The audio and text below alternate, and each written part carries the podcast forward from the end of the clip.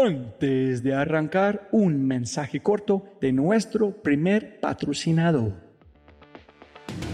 Mira, la inteligencia artificial está en todas partes y es abrumadora. Con tantas promesas y tantas opciones es difícil escuchar la señal entre tanto ruido.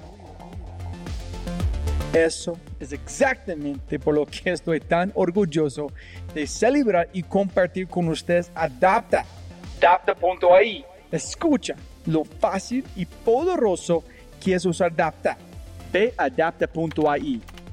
Crea una cuenta ingresa la información de tu sitio web, espera unos segundos mientras la inteligencia artificial de Dapta hace su magia y chum, chum, chum, tienes contenido hecho a medida para tu empresa o startup. ¿Y qué es mejor? La inteligencia artificial de Dapta sigue produciendo contenido más inteligente mientras más lo usas. Y mejor que eso, esto es solo la punta de un enorme iceberg de lo que Dapta puede hacer. Dapta es fácilmente una de mis herramientas favoritas. Es alucinante. Y solo para los oyentes de este podcast tengo un código especial que les dará el 50% de descuento durante los primeros tres meses usando Dapta. Pruébala ahora en www.dap ta.ai, data.ai. O haz clic en el link en la descripción de este podcast y aplica mi código podcast y crece tu productividad exponencialmente. Buenos días, buenas tardes, buenas noches. Otro episodio of The Fry Show. Conmigo, gringolo.com, Robbie J. Fry. Porque los hombres que dicen, ay, sí, súper el feminismo, y no están sintiéndose así incómodos y diciendo, bueno, ¿y yo qué? ¿Será que puedo? ¿Será que le puedo seguir hablando así a las mujeres? Si no se están haciendo esas preguntas, pues no está habiendo ningún cambio ahí. La masculinidad está en crisis, pero eso lo tienen que resolver los hombres. Por ejemplo, esa es una pregunta que yo no te puedo resolver, porque eh, yo estoy viendo a ver cómo hacemos para que las mujeres tengamos igualdad.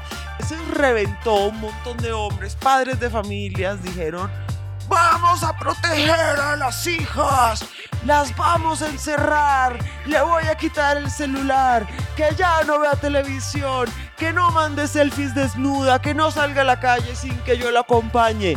Eso no es, eso no es proteger, eso es dominar, eso no va a proteger a las niñas.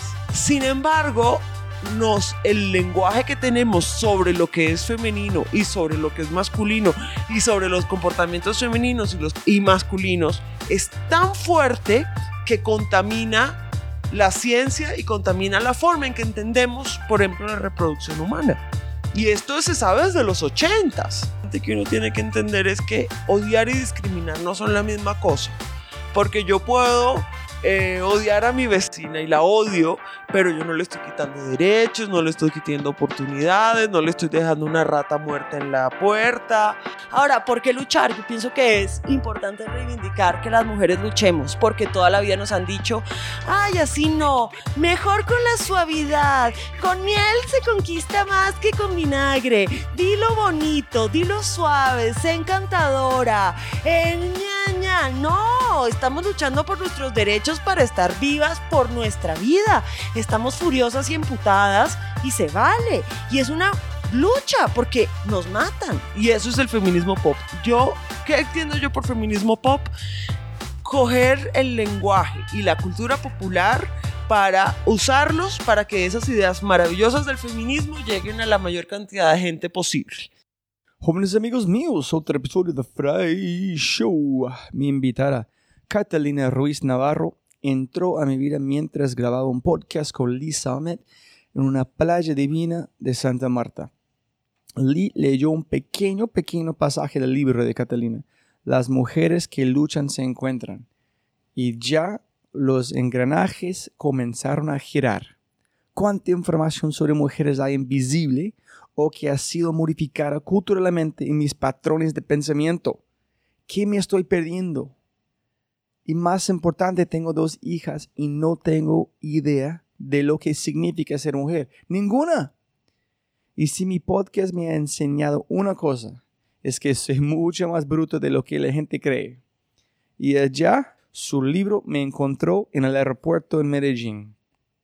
Y para dar un poquito más énfasis en este, en este podcast, aquí es un intro pequeño que yo saqué de un podcast espectacular, se llama Las Chulas, eh, de la gente dando el intro a ella. Bueno, Catalina es feminista barranquillera, columnista del diario El Espectador y la revista Cromos en Colombia, editora de Volcánica, la revista feminista latinoamericana de Nómada. También ha sido columnista de Portal Sin embargo y Vice en México, de Univisión en Estados Unidos y del periódico El Heraldo y como periodista también ha sido publicada en The Guardian y The Washington Post. Especialista en periodismo con perspectiva de género y derechos humanos y periodismo cultural. Cofundadora del proyecto de YouTube Estereotipas, eh, que recibió el premio Chiacu de MTV Agentes de Cambio. En la categoría de Equidad de Género, el premio Leaders de María Clara América Latina en la categoría de Políticamente Incorrectas. En este podcast hablamos de biología, estructura de palabras, lo que se necesita para escribir un libro de más de 600 páginas, los hombres como herramientas, los signos invisibles que te modean cada día el poder de la mujer, el poder de la mujer y el poder de la mujer. Y mucho más, obvio. La creatividad es un caos completo y un estado constante de sentirse incómodo. Esta falta de comodidad es lo que obliga a una persona a la acción, a la lucha, a un grupo de personas que se, que se sienten similares. Los emprendedores se llevan bien porque todos luchan por lo mismo. Tiene mucho sentido entonces por qué Catalina Ruiz Navarro tiene un libro con el nombre Las mujeres que luchan se encuentran.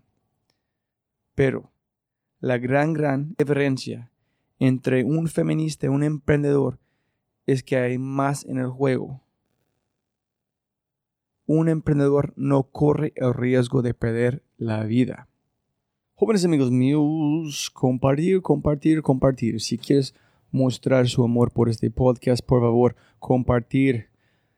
Catalina se puede encontrar a ella en todas las redes sociales, arroba Catalina por Dios, arroba Catalina por Dios. Compartió un mensaje con ella y por Twitter, por Instagram, por Facebook. Contar cómo te sientes y, ¿no? y deja una reseña en iTunes. Si puedes, por favor, castígame Ayúdenme a traer más gente espectacular como Catalina. Muy interesado, sus opiniones como siempre. Gracias, gracias a la gente que siempre están comunicando conmigo por Instagram, Facebook o Twitter. Un abrazo fuerte a todos y como siempre, compartir, compartir. Gracias. Y con ese dicho, episodio 118, hablemos de feminismos con la maravillosa Catalina Ruiz Navarro. Sonido, sonido. Aló. Perfecto. Bueno, siempre puede ganar más plata, no más tiempo, entonces música se fue su tiempo. Yo quiero como para arrancar hay un podcast espectacular en las chulas y otra información. Sus TED Talks son fenomenal. Entonces hay mucha información. Su libro que quiero hablar mucho. Pero yo estaba en la playa con Lisa Omet. Ajá. En ella tiene su libro allá al lado. Y decidió leer un pedacito del libro. Ah, qué emoción. Sí, en el podcast hablando de vos. Yo tengo dos hijas. Y yo digo, ay, tengo que estudiar más para saber, saber cómo es ser un padre, con- cómo es ser una niña, qué es una mujer, qué ha hecho en mi vida, que es, yo pienso está bien, pero es de una forma de cultura modificándome inconscientemente. Claro. So, con esa cosa que dije, Liz, ay, tengo que estudiar más sobre las mujeres. Llegué al aeropuerto Medellín, tuve que imprimir mi pase de bordo de Viva. Ajá. En la papelería en el aeropuerto en Medellín es la librería. Claro. En allá arriba justo yo vi la rosada. Ajá. Yo no puedo recordar el nombre del libro, pero yo vi este color. O sea, allá es ese. ¿Puedes ver este libro? No fue su libro. En este momento yo empecé en el, en el avión. En cuando llegué es Ajá. cuando escribí por Instagram. Ah, muy bien. Entonces mi pregunta a vos es, ¿es matemáticamente una ecuación gigante que estamos aquí en este momento o es algo mágico en el universo? ¿cómo tú crees en ese tipo de cosas cuando las cosas están alineadas? Porque tú hablas mucho de filosofía, metafísica. Sí. Ese es porque yo quiero preguntar este. Me ¿Por vas- qué estamos aquí en este momento? Me estás haciendo una pregunta, a ver, no sé si sobre las coincidencias o sobre la espiritualidad, pero, pero hay una cosa que tiene el, el título del libro que se ha vuelto muy premonitoria, que es Las mujeres que luchan se encuentran. Y eh, yo creo que eso se refiere a muchas personas que yo he terminado conociendo y que me he encontrado por el libro a través de lo que significa unirse a la lucha del feminismo y a ser feminista. Ahora, si es una pregunta más profunda sobre la espiritualidad, sobre si yo creo que en el universo las cosas todas se ponen de acuerdo, de pronto no, yo creo que eh, el universo es tan justo como injusto, depende mucho de dónde está parado uno Súper. pero que, eh, sin embargo, me parece, y eso es una cosa que es el libro que estoy trabajando ahora, que es sobre espiritualidad y sobre brujería y sobre feminismo, yo creo que hay que tener, o sea, creo que la espiritualidad es una herramienta importante para hacer cambios sociales y que... eh, eh, como que en todo este movimiento liberal por los derechos humanos se ha dejado la espiritualidad de un lado como si fuera una cosa de otro tiempo eh, pero yo pienso que sigue, est- sigue estando muy viva y que ha sido un error histórico que no le hayamos hecho caso. Pero yo creo que eso es otra historia y otro cuento y otro podcast. Ahora, yo creo que el feminismo hace que uno se encuentre con la gente y creo que es una, que es un punto, por ejemplo, Liliana y yo nos conocemos desde hace mucho tiempo, desde antes de que Liliana fuera Liliana y que yo fuera yo, porque éramos, todavía estábamos comenzando nuestras carreras. Y a mí, me, por ejemplo, me parece que ambas hemos llegado a unos lugares del feminismo muy parecidos, pero desde unos caminos muy distintos. Y que llegaron a un punto donde, por ejemplo, nos encontramos como para que ella se le- leyera el libro en el podcast también. Sí, entonces es, entonces es matemática. En el sentido de la probabilidad que estoy aquí llegando a ella, que aumenta que su libro, que ella posiblemente... No matemática, te voy a decir que creo. Eh, yo en ese libro tengo unas, unos, unas biografías de mujeres y la última biografía es la biografía de María Cano. Eh, ¿Quién es? María Cano fue una, a mí me gusta decir arenguista, porque ella lo que hacía era arengas, hablaba en público al pueblo a comienzos en los años 20, eh, como por allá hasta los 50, ella era una de las líderes del movimiento socialista en Colombia, una mujer Pero hablando o contando historias. hablando, se paraba a hacer discursos políticos frente al pueblo. Y Pero con rabia, con energía, Con o más como divulgar como Rabia Martin Luther King, que es con mensaje y no la gente, pero es como transmitiendo algo, o más es con una Imagínate. flecha. Aquí es mi mensaje, escúcheme. no, imagínate una oradora del tamaño de Martin Luther King que hablaba de socialismo y de justicia social. Eh, era maravillosa.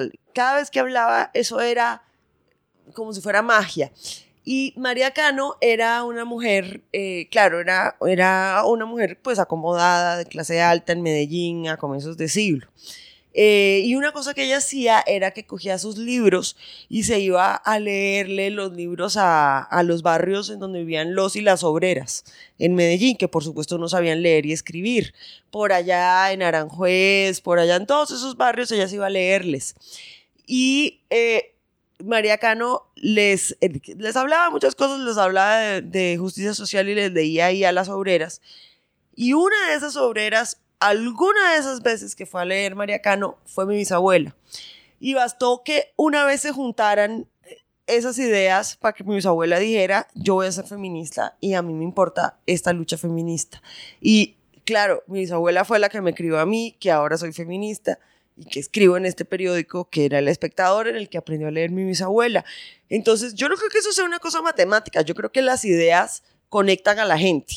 Si como un meme es cultural, un sentido puede infectar a la gente de forma bien. Exactamente. Ah. Y entonces ahí, digamos, tengo yo una conexión matemática con María Cano, no, es el universo, mm, quizás no, pero ese, esa tarde que María Cano se sentó a leerle a las mujeres obreras en Medellín, tarde X, mi abuela era una, una cara entre la multitud. Y que fuera esa cara entre la multitud hizo que ella conectara con esas ideas y esas ideas me llegaron a mí para luego volver a contar la historia de María Cano. Entonces yo creo que las ideas sí conectan a la gente. Entonces más que una cosa matemática, aquí lo que hay es unas ideas que empezaron a conectar con unas Sí. cosas- preguntas que le hiciste a Liliana, con unas respuestas que ella tenía, con luego eh, con encontrar el libro en la librería, es, pero eso está, no está jalonado ni por el azar, ni por las posibilidades, ni por las, ni, no, está, ni por la- lo espiritual, está amarrado porque las ideas jalan y unen a la gente. En posiblemente ya dependiente en las ideas que están entrando, su forma, su modelo mental, la matemática empieza a jugar. La probabilidad con dónde está rodeando, dónde estás, qué ciudad, Claro. la probabilidad que tú vas a entrar en esa cultura, en escuchar algo que toca, en empezar a mover en dirección. Pero primero es como plantear esa semilla que es la- el mimo o la parte cultural. Exacto. Ah. Y yo sí creo mucho en cómo esas ideas y cómo las personas somos vehículos para transportar ideas. Y esas ideas las vamos llevando a donde vamos. Eso es brutal. Es como es, vi- yo soy un fanático de biología en la naturaleza. de esas cosas que es de que es de como una fanga, es de hongo Sí, que mete esporas hormiga. O sí. como semillas que van viajando y llegan a un lugar y ahí empiezan a echar raíces. Y además echan raíces adaptándose, porque además las ideas cambian cuando encuentran eh, que en cada territorio. Cambian también, se acomodan. ¿Cómo se llama su bisabuela? Carlota García. En ella sabía cómo leer en el momento que escuchó esto, este pasó después Ella- que aprendió no, a leer. ella en esa, en esa época yo creo que ella no sabía leer. Ella aprendió a leer autodidacta, llegó a Bogotá, a Medellín en, el, en 1915, a los 15 años. En el transcurso de los siguientes cinco años debió aprender a leer. Listo. Dos preguntas, un cultural y otro otro lado es, yo vi en la foto que tú tienes, pienso que eres bebé con tres mujeres. Ajá, sí. ¿Este es bisabuela, abuela, mamá o no? Bisabuela, abuela, mamá, que fueron las que me criaron. ¿Dónde estaban los hombres? No había hombres en la casa, Pero, pero, ¿y ese qué pasó? eh, pasó yo creo que lo que le pasa a muchas familias colombianas y es que los hombres se van y, por muchas razones en Colombia, en muchas familias por cosas que tienen que ver con el conflicto armado, en la mía no. En la mía pasó que tenía mi bisabuela, eh, eh, tuvo una, creo, larga, ha, sido como difícil reconstruir esa relación con un señor que se llamaba Miguel eh, Restrepo Santa María, que era un, era un señorito muy elegante de la ciudad, tenía casa frente a la catedral y todo, y ella era una mujer obrera. Entonces, por supuesto, nunca se casaron. Eh, pero de ese matrimonio quedó una, de ese no matrimonio, de esa relación quedó una hija que fue mi abuela. ¿Cómo se eh, llama? Marta Navarro, que creemos pues que esta fue una relación muy importante porque, porque mi bisabuelo le dejó la casa a mi abuela, o sea, era su única hija reconocida. Entonces, esto pues en esa época era muy importante porque ha podido perfectamente no reconocerla. Eh, y luego eh, mi abuela se casó eh, con mi abuelo, se fueron a vivir a Barranquilla eh, y mi abuelo se murió como dos años antes de que yo naciera. Y luego cuando yo nací, bueno, mis papás se divorciaron antes de que mi mamá se diera cuenta que estaba embarazada. Entonces, cuando, cuando yo nací ya estaban, bueno, este bisabuelo que, era, que, que- que, pues estaba presente pero distante porque ellas no se pudieron casar, un abuelo que ya se había muerto y un papá que se separó y que, y que se salió como de esa familia. Entonces, pues solo mujeres en la casa. Entonces, hay tres formas normales en Colombia. Uno es una cosa de estrato, el segundo fue de enfermedades o violencia o algo allá, y el tercero es otro normal que El es no quiero ser responsable, machismo. me voy. Sí, machismo, clasismo y eh, el otro sí te voy a decir muerte natural, pero, eh, pero sí, básicamente esas son las razones. Y, y en mi caso, no, afortunadamente mi familia no está marcada y esto es una cosa muy rara para las familias colombianas, no está directamente marcada por la violencia eh, en Colombia, pero esa es otra de las razones por las que hay muchísimas mujeres que son cabeza de familia en este país, porque los hombres se van o los matan. Y listo. Una pregunta, Jan. Castígueme si estoy equivocado. Ajá, es, bien pueda. Es cómo yo veo, esa es mi percepción con alguien muy importante en mi vida. Ella fue, ella fue embarazada, juzgada fuerte la familia. El, el hombre se fue. Me siento que tiene mucha rabia contra hombres. ¿Cómo fue su percepción de una la- relación entre un hombre y una mujer en esta cosa? Yo no creo que, que en mi familia tuvieran la mejor eh, opinión de los hombres, ni la tengo yo, te soy franca. O sea, las, cosas que, ha- que hace la masculinidad, las formas que toma la masculinidad son muy violentas, especialmente eh, en, en países como Latinoamérica, en donde esas violencias machistas se celebran mucho. Entonces, eh, y, sabes, yo creo que se vale, eh, yo creo que se vale que ciertas mujeres guarden resentimiento con los hombres y, que tengan rabia porque les han hecho daño, porque, los, porque ha sido injusto que las abandonen, porque ha sido injusto que las violenten. Eh, hay una pregunta que le hacen mucho a las feministas que es si las feministas odian a los hombres.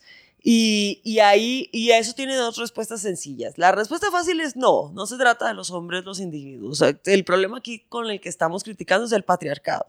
Pero la respuesta corta también es sí, hay mujeres que han tenido una vida muy dura, han tenido una vida muy dura a causa de los machismos de los hombres y que tienen toda la razón en estar resentidas, digo, yo las puedo entender. Ahora, una cosa muy importante que uno tiene que entender es que odiar y discriminar no son la misma cosa, porque yo puedo eh, odiar a mi vecina y decir, vieja hijo de puta, mi vecina, y la odio, pero yo no le estoy quitando derechos, no le estoy quitando oportunidades, no le estoy dejando una rata muerta en la puerta, no estoy acosándola. Hay una diferencia muy grande entre odiar a alguien y tomar la acción de violentar o discriminar. Y esas son unas diferencias. Y muchas veces para tomar esa acción de violentar o discriminar necesitas tener poder. Entonces, por más que una mujer odie a un hombre, a menos que esta mujer tenga alguna forma de poder sobre ese hombre, que normalmente será un poder dado por la raza o por la clase, pues no puede hacer nada con ese odio, lo va a odiar y ya, y va a seguir con su vida. Eh, ahora, si es una mujer que tiene poder sobre él, ah, de pronto puede hacer algo, pero esas tiene ya que ver con las dinámicas de poder en donde estamos ensartados. Y muchos hombres han abusado del poder que la sociedad les ha dado y ese abuso se ha ido en contra de las mujeres. Entonces yo entiendo muy bien ese resentimiento. Eh, hace parte de esos resentimientos de mi vida de familia, de pronto no como una cosa cotidiana, pero tampoco voy a decir que todas esas relaciones con los hombres sanaron mágicamente, porque yo creo que eso no es así. Creo que hay una desconfianza justificada a los hombres que a mí me enseñaron.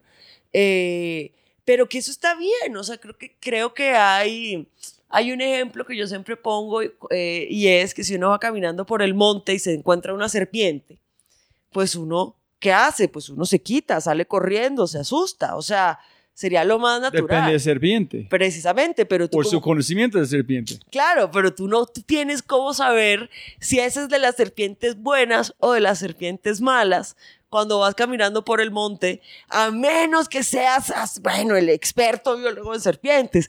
Pero si tú vas caminando por el monte y te encuentras una serpiente, uno sale corriendo porque uno dice, bueno, esto me puede picar. Hay serpientes que te pican, otras que no.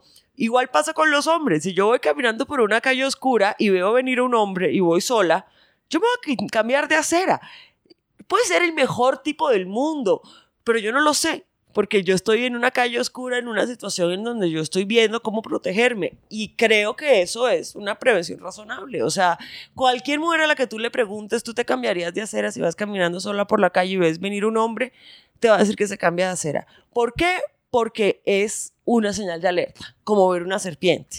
Eh, y ese cambiarse de acera es una prevención que yo creo que las mujeres tenemos derecho a tomar esa prevención. No necesariamente quiere decir ni odiar, ni violentar, ni discriminar. Listo. Algo que yo estoy leyendo en ese momento, or- están más y más llegando en, mi, en los memes o las ideas.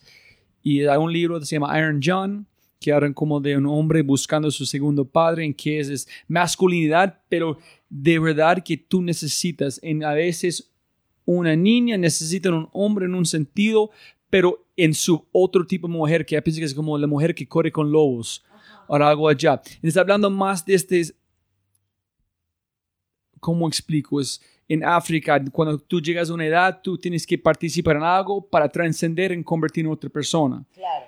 En aquí, en nuestra cultura, cuidando o haciendo cosas, estamos quitando esta parte evolucionaria en nosotros de pasar por este, este reto, esta crisis, y estamos generando esta masculinidad enfermo porque esta persona todavía está perdido como un hombre. Entonces, no sé en dónde me voy con la pregunta, pero es, ¿por qué, si es tan obvio, ¿por qué vas a traer a una mujer mal?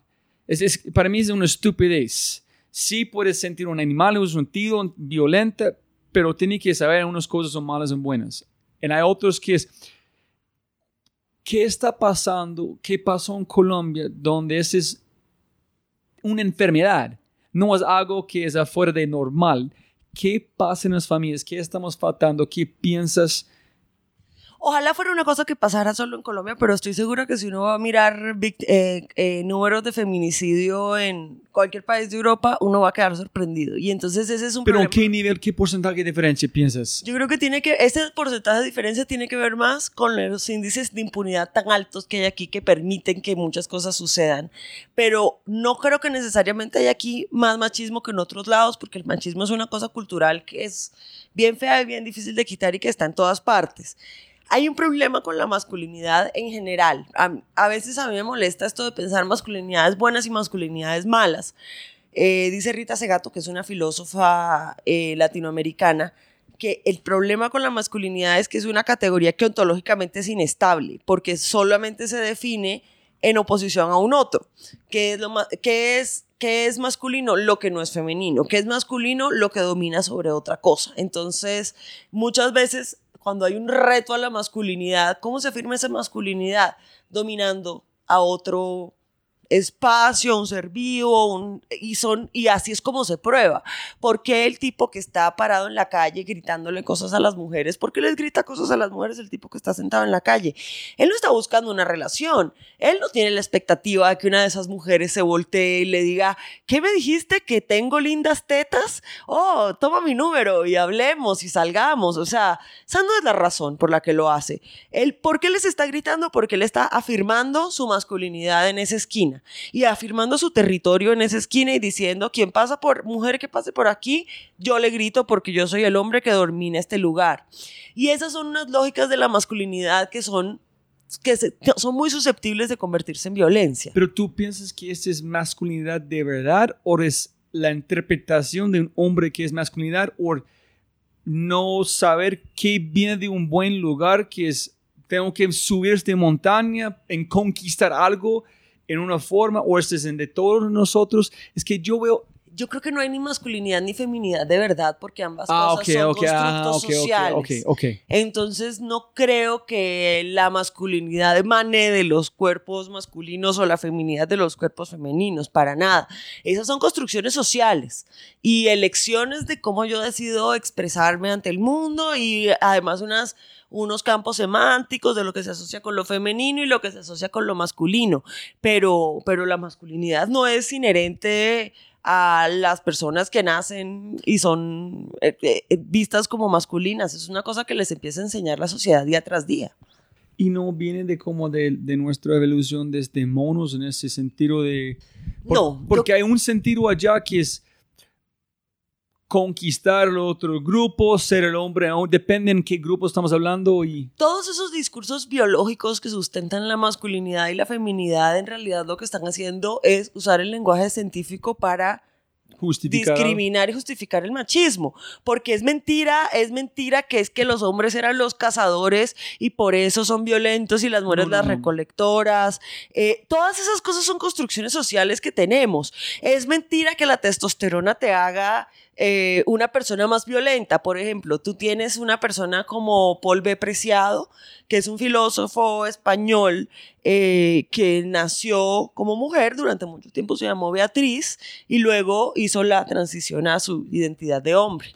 Eh, él tiene un libro que se llama Testo Junkie, en donde hace una experimentación de empezar a inyectarse testosterona y va llevando el diario de cómo es esa transición de, de ser leída como una mujer y de que ese cuerpo ya lo fuera interviniendo farmacológicamente con testosterona. Yo la, eh, la entrevisté cuando todavía iba por Beatriz, eh, a Paul, y, y yo le pregunté, bueno, ¿y qué? ¿La testosterona te ha hecho más violento, más qué?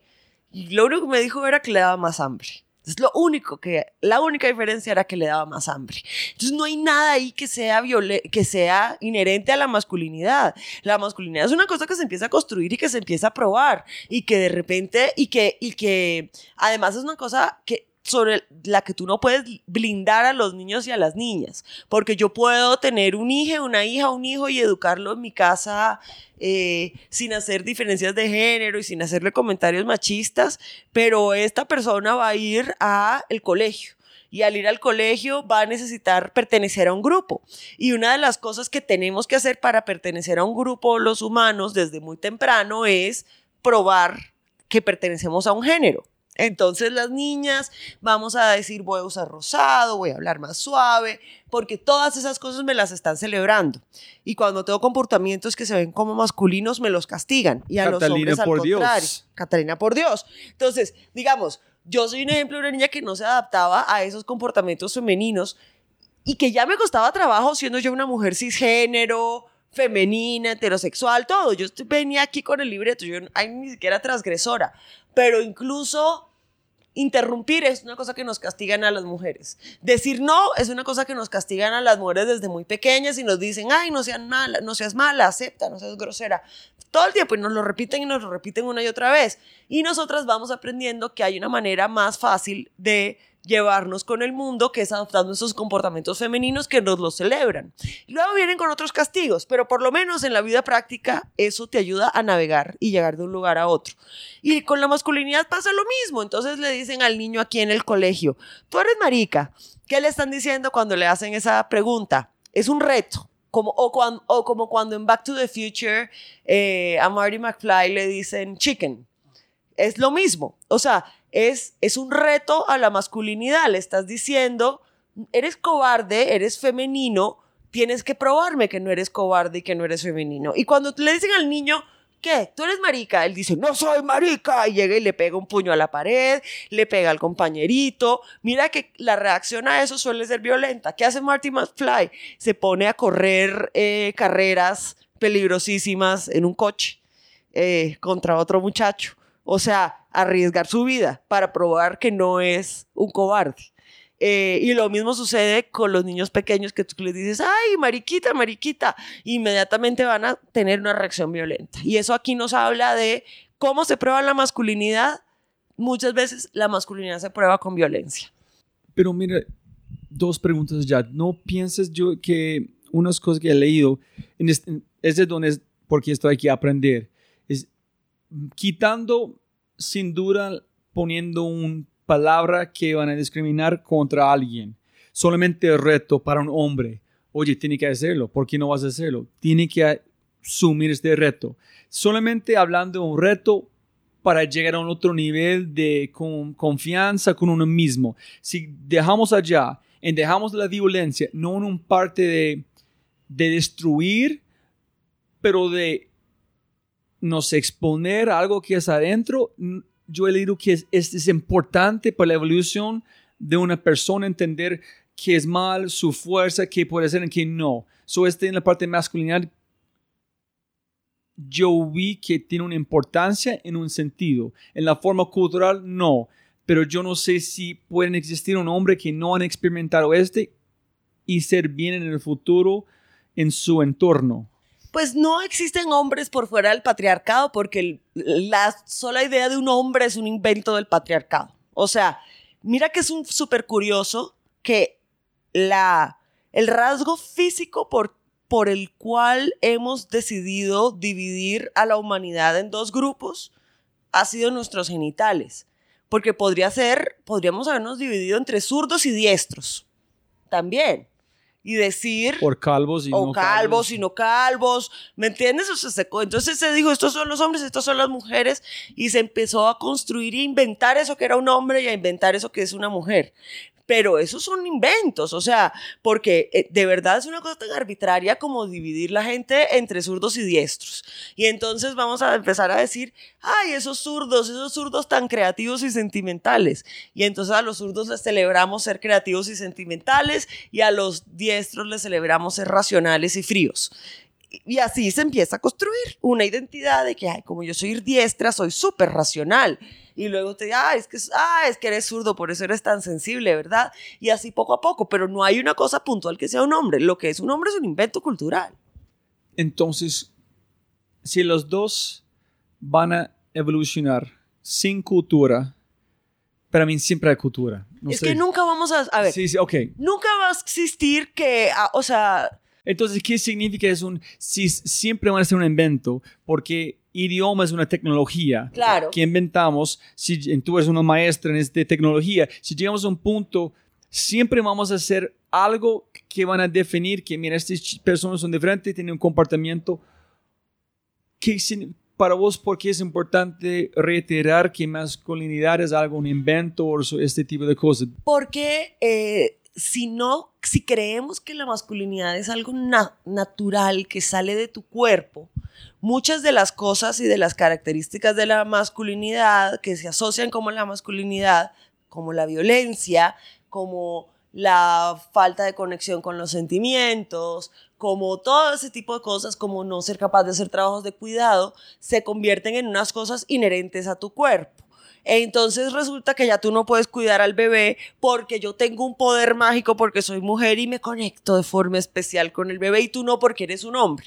Entonces ya se convierte en que eh, eh, yo te digo, bueno, pero entonces, ajá, compartamos las tareas. Tú me dices, ay, es que yo no puedo porque soy hombre y no lo hago tan bien como tú porque no me sale natural. Para ti te emana del coño cuidar a los niños y de- a mí no me sale. Cuando eso es una cosa que es mentira y empezamos a justificar un montón de cosas que son machistas y se empiezan a justificar. Eh, hay mujeres insensibles, hay mujeres violentas, hay mujeres que no les gusta cuidar a nadie y eso también es normal. Lo que pasa es que es castigado por nuestra sociedad. Entonces, ese es el problema de pensar que es una cosa y entonces si decimos, además hay un peligro muy grande en esa idea de esa diferencia biológica. Primero que es eh, transfóbica. O sea, esta idea de que los hombres son esencialmente algo que se depende de su biología y que las mujeres somos algo esencialmente que depende de nuestra biología tiene un final muy violento que es no aceptar a las personas que de pronto nacieron con pene pero se identifican como mujeres o a las personas que nacieron con una vulva y se identifican como hombres. Eh, es negarles su identidad y negarles que puedan existir y negarles su posibilidad de existencia. Y esto es una cosa que es muy violenta porque, mira, las mujeres trans en Latinoamérica tienen un promedio de vida de 35 años y se mueren por muertes violentas. ¿Y por qué las matan? Porque la gente no puede aceptar que esa identidad exista. Entonces, cuando creemos que las identidades masculino y femenino nacen de, nuestros, de nuestra biología, primero esas eh, identidades se convierten en una cárcel y segundo, esa cárcel empieza a justificar la violencia contra ciertos grupos que se vuelven vulnerables por esta idea. Eh, si, yo no, si no creyéramos que ser mujer y ser hombre es una cosa natural y recalcitrante, no habría quien quiera castigar a las personas trans. Y por otro lado, si nosotros planteamos que hay una diferencia radical e insalvable entre tu cuerpo y mi cuerpo, pues tú siempre vas a tener derechos distintos a los míos, porque vas a tener los derechos a tu medida y, así sucede en el mundo, que tu cuerpo es la medida de los derechos y el mío no. Entonces, todos los derechos están hechos pensando en tu cuerpo y no en mí, no en el mío. Pero hablando como sobre identidad, donde si la gente que se sienten diferente basado en este tratando, si estoy equivocado con terminología, me avisas. Alguien que se siente diferente de la identidad inventado que tenemos para un hombre o mujer, ¿dónde vienen, en su opinión, o como su información que tú tienes, esa identidad distinta que van contra la mayoría? Y la otra pregunta es, ¿por? ¿quién se importa si esta persona es, es trans, es este, es una persona? ¿Por qué tenemos que inventar palabras para ellos? O son diferentes. Listo. Es un ser humano, no me importa. ¿Por qué tengo que poner nombres? Cis, trans, ya, ya. Porque solamente es una persona. Traten a esa persona como bien. Hay que poner nombres porque si no, estas personas no existen. Porque hasta que empezamos a hablar de las personas trans, eh, ni siquiera eran reconocidas en, en nuestra sociedad y no había manera de luchar por sus derechos. Entonces, Son decir un nombre para luchar para algo. Claro, porque es que si no tienen, si, si no nombramos a las personas trans, se quedan por siempre fuera del sistema. Y entonces no podemos luchar por los derechos de las personas trans. Entonces, la única razón por que tenemos que luchar para ellos es porque la gente tratan diferente, porque son diferentes en, un, en su mente. So, Mm, en su mente. no, no, que- para la gente afuera, no ellos. Es con nosotros. Ay, mira, esta persona es diferente. Voy a no dar a ellos. Ellos no pueden hacer este. Pero si, ah, ok, es otro ser humano. No es obvio, no es igual que yo. No me importa. Tienen los mismos derechos que yo. Claro, pero ojalá todas las personas pensaran eso como lo piensas tú. Hay muchas personas que dicen que eso es una aberración que tiene que ser castigada y borrada del mundo. Entonces, y que además hay que hacer como que no existieran. Y que entonces solamente debemos hablar de hombres y mujeres y ni siquiera darle nombre a estas otras identidades que hay en el intermedio, identidades no binarias, identidades trans, que están en el medio de esa heteronorma entre hombres y mujeres. Y ya al decir que eso existe, hay personas que de pronto tienen esa identidad y no saben que eso es algo. Y eso da mucha libertad. Ahora, hay una pregunta ahí sobre si, si lo femenino es una construcción y lo masculino es una construcción porque hay personas que quieren afirmar su feminidad y decir yo soy trans, ¿y cómo saben que son mujeres? El sexo todos lo tenemos, el género todos lo tenemos en el cerebro. Eh, es una casualidad que yo me sienta cómoda con unas formas de expresión de mi género que son femeninas. Pero eso es una casualidad entre lo que he aprendido y lo que me gusta y cómo me gusta ser leída por el mundo. Eh, y las mujeres trans les gusta lo mismo que yo, les gusta traer el pelo largo, les gusta vestirse de colores, les gusta hacer esto y esto y que se vean de cierta manera. Eh, y yo creo que esa expresión tiene que ver con una cosa muy interna de cómo es la expresión de la personalidad de uno. Eh, es tan sencillo como que si tú te pusieras unos jeans de corte femenino, te sentirías incómodo por cómo te quedan los jeans y dirías, qué raros me quedan estos jeans, no me siento como yo solamente con que tuvieran un corte que, que fuera femenino. Eh, y eso ya muestra que hay unas, que, que, es eh, ir contra unas cosas profundas de cómo uno expresa su personalidad. Pero la personalidad viene de ambiente, en otras cosas. La personalidad viene de, de, tus ideas, tu cuerpo, el ambiente. Todo va ahí, ahí hay muchas cosas que suceden, o sea, no viene, no, no es no viene de un solo lugar. Eh, pero, pero sí hay una manera de expresarse y en los niños y las niñas y niñes se ve desde muy chiquitos eh, si son femeninos o masculinos. Empiezan a, acomodarse unos gestos y unas maneras. Entonces, si yo me gusta sentirme como un hombre, pero mi propia forma, no hay una palabra, una forma adecuada que yo pueda manifestar o construir en mi mente que dicen cómo me siento entonces la yo tengo que traerlos, soy hombre, soy masculino. Me gusta ser masculino, ser hombre, pero no es, no usa para una, una palabra que dicen quién soy yo, porque soy un verbo, no es un sustantivo, pero no sé cómo es pues, la forma de hacerlo. La masculinidad está en crisis, pero eso lo tienen que resolver los hombres. Por ejemplo, esa es una pregunta que yo no te puedo resolver, porque eh, yo estoy viendo a ver cómo hacemos para que las mujeres tengamos igualdad, pero que muchas veces la gente, los hombres llegan y dicen, bueno, ¿y cuál va a ser mi papel dentro del feminismo? ¿Qué hago yo? Y entonces se empiezan a meter en nuestras cosas y empiezan a decir, ay, voy a opinar de aborto, yo no voy a opinar de, yo no voy a opinar. Man, en cosas que los hombres pueden hacer dentro del feminismo, ir a reinventarse su masculinidad, ir a hablar con otros hombres y hablar de sus historias de, de niñez. tengo un amigo que una vez me estaba... Eh, estábamos en una discusión y entonces me dijo que, que, que, si tuviera alguna vez una hija, con mayor razón le enseñaría a pelear. Eh, y yo le dije, no, pues me estás diciendo una cosa atroz, ¿cómo que le vas a enseñar a pelear a tu hija? ¿Por qué tendría para que se pueda defender de este mundo malvado en donde los hombres violan a las mujeres? ¿No sería mejor que en vez de estarle enseñando a tu hija a pelear, eh, ¿por qué no le enseñas a los hombres que están alrededor tuyo, que son los que van a, violentar a esas niñas, a no ser unos violentadores? ¿Por qué no estás cuestionando, en vez de empezar a planear en cómo enseñarle a tu hija a pelear, ¿por qué no miras tu grupo de WhatsApp de solo hombres? Y les dices, hey, este porno que están mandando, esto es porno que se hizo con consentimiento, esta trabajadora sexual tuvo derechos, no tuvo derechos, me estás mandando una cosa anónima, no me la estás mandando, ¿por qué creen, por qué creemos haber amigos en este grupo que la forma en la que debemos crear vínculos es cosificando a las mujeres. Porque eso hacen los hombres, ¿eh? Se sientan ahí, quieren hacer amigo de otro hombre, le dicen, ¡eh, mira qué buena está! Ah, sí, qué buena está! Y así hacen amigos. Y esas son formas de la masculinidad. Entonces, los hombres sí tienen un lugar en el feminismo. Pueden irse a cuestionar otro otros hombres y decirles, bueno, ¿y por qué tiene que ser así? Porque yo no puedo hacer amigos hablando de mis intereses y mis afectos y tiene que ser cosificando mujeres. Porque no van y pelean con otros hombres para que dejen de ser tan machistas.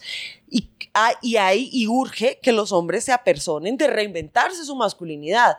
Pero eso no lo podemos hacer las mujeres feministas porque no podemos hacerle la tarea a los hombres y porque no somos hombres. Entonces no nos corresponde tampoco a nosotras reinventar la masculinidad porque no es una, una categoría que habitamos. O por lo menos no a las mujeres femeninas como yo. Hay mujeres masculinas que sí están haciendo lo suyo por reinventar la masculinidad, pero en el caso particular mío es una categoría que yo no habito, entonces yo siento que no me corresponde resolver ese dilema.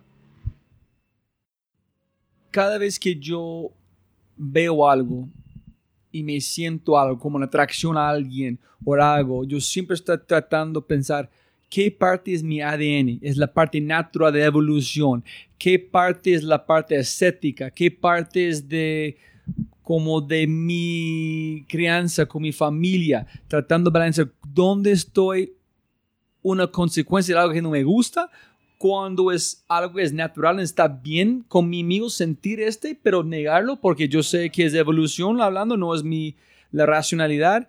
Y a veces tengo un conflicto que es, ok, estoy caminando con mi esposa, naturalmente yo siempre tratar de caminar al lado de los carros, pensando, no, no sé si es pensar, yo soy el hombre, el carro van a pegarme primero, es, prefiero que si, si en cuidar mis hijas, mi, mi, mi esposa es mejor.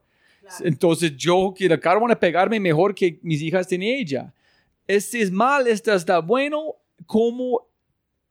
Lo, independientemente de si es malo o bueno, no es natural. Eso es un aprendizaje que tú has tenido de que tu cuerpo debe estar para proteger Sí, sí. a... O sea, Exactamente. eso es primero cultural.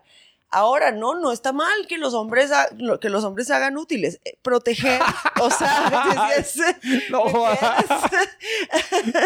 el, eh, pero es que hay que entender cómo es proteger, porque mira que una vez voy a salir aquí pensando que soy un martillo, un serrucho y nada más. tengo una amiga que dice que uno como mínimo el novio tiene que ser un novio de servicio, que cargue la cartera, las llaves, el pintalabios, que pague la cena, mínimamente que sí, que haga unos mínimos cosas que se haga útil. Y él, él en este caso, la herramienta se fue con los perros. por ejemplo. Pero, pero mira, eh, hay una, lo que pasa es que la idea de proteger, como se ha pensado desde el patriarcado, es una cosa bien fea.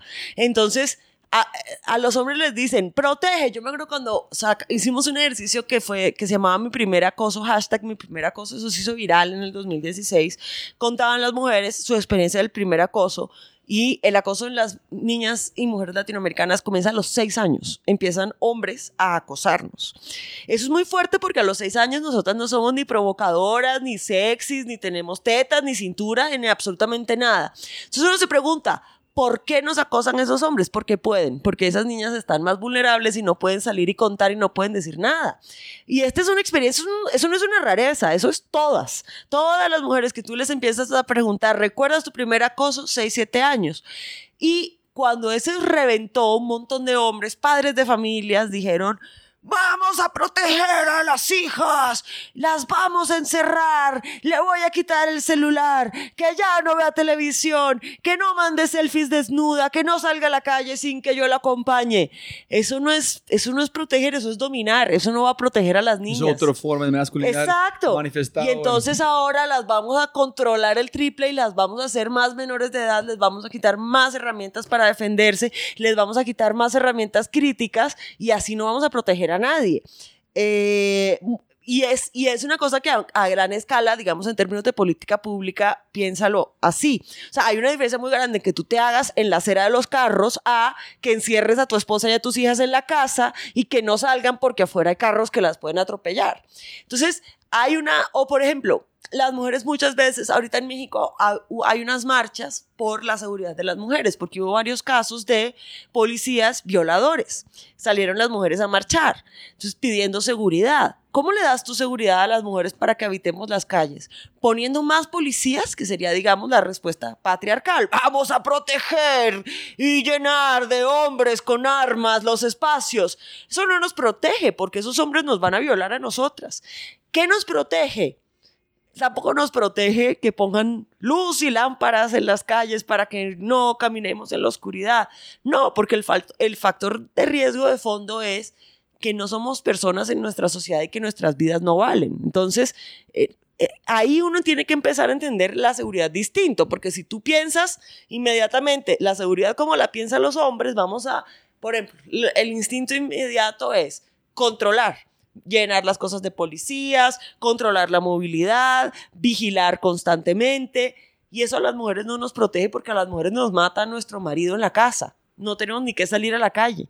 Entonces, eh, no importa cuánto llenes tú las calles de policías, nos va a matar el marido en la casa porque al final se trata de que las vidas de las mujeres no valen. Entonces, no, todos esos métodos de seguridad patriarcales que hay no van a ser suficientes para, para protegernos de eso. Al final, el menor riesgo que cumplen, eh, que corren tu esposa y tus hijas es eh, que, que, las atropelle un carro por la calle. Es muy probable que los hombres que tengan a su alrededor ya hayan empezado a acosar. O sea, y eso no lo van a hacer enfrente tuyo además, porque eso no lo van a hacer frente a la autoridad de un macho que está dominando ahí, eso lo van a hacer en los momentos de vulnerabilidad. Entonces, no hay suficiente protección y vigilancia para que eh, desde ahí, desde el control, los hombres no nos van a poder proteger. Entonces, ah, eh, son otras estrategias. Bien, chévere que los hombres se hagan útiles. Yo, por ejemplo, eh, algún día eh, si estoy embarazada cuando llegue a carnavales, yo quisiera salir embarazada en el desfile de carnavales. Y el plan que tenemos con mi esposo es que su trabajo va a ser, pues, cuidarme que nadie me caiga encima porque es un carnaval. Pero mira que eso es muy distinto a decirme, te tengo que dejar encerrada en la casa Catalina porque si no te vas a exponer. No, no, no, no es distinto, es que... pero su trabajo, en un sentido, mira, solamente biológicamente de, de si vas a medir como huesos y todo, en pensar solamente en herramienta, biológicamente, ¿es el mejor herramienta protegerte? Mm, no creo, es que ves, todo lo que me digas biológicamente, yo te voy a decir que no, que todo es cultural, porque ni, siquiera la fuerza de los hombres, la fuerza de los hombres es una construcción cultural. No, pero la densidad como de los huesos, no. Mira, te voy a decir una cosa. Yo soy una mujer que tiene muy poca fuerza, pero si aquí estuviera sentada María Isabel Urrutia, que es la pesista colombiana, tendría, ah, eh, le podrías decir, ¿qué le vas a decir a María Isabel Urrutia? No, pero ella es un outlier. Pero promedio de es, mira qué está pasando como en, los deportes de mixed martial arts. Una, mucha, una persona que fue un hombre antes, que van a convertir en una mujer, están dominando las mujeres solamente no de talento, no de experiencia, solamente de, densidad de huesos en ese tipo esa, de cosas. Esa es una creencia. Primero, yo quiero hacer ahí dos Dos puntualizaciones.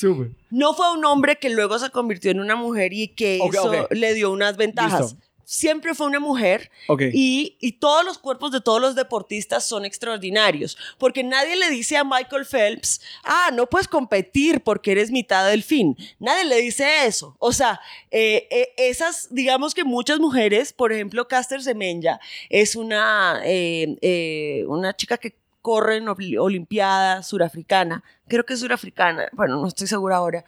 Eh, eh, en los Juegos Olímpicos le están haciendo exámenes para ver si es que es un hombre porque es muy grande y entonces que tiene mucha testosterona. ¿Qué importa si tiene mucha testosterona? Nadie le. claro que todos los cuerpos de todos los deportistas son anómalos porque por eso son deportistas estrellas. Pero si Michael Phelps siempre fuera mujer, infinitamente decidió hacer el proceso una mujer, él van a, eh, van a ser tan yo dominante creo que, debería, no. no, porque pasando los deportes. Mira cómo se juega, mira cómo se juega, no, porque mira cómo se juega el, boxeo. El boxeo se juega por peso.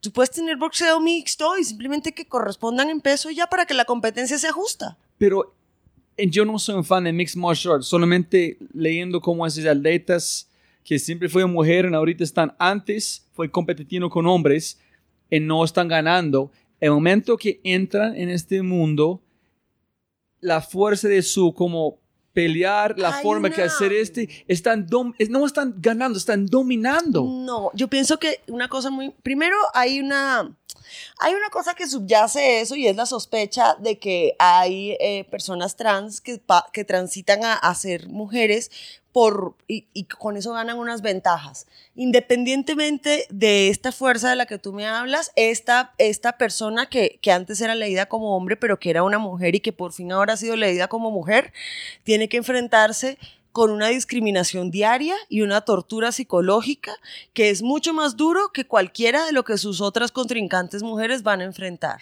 Eso uno. Por otro lado, yo estoy en contra de que las eh, categorías de deporte se dividan en hombres y mujeres porque eso solo se presta para la, para la discriminación. Yo creo que todos los deportes deberían ser mixtos y si vamos a igualar competencias, lo que tendríamos que estar mirando no es el sexo, sino el peso o el tamaño, porque hay mujeres de todos los tamaños y hombres de todos los tamaños. Tienes un Messi que es bajitito y tienes, eh, ¿cómo se llama esta mujer Laura de, del equipo de fútbol estadounidense que es gigantesca?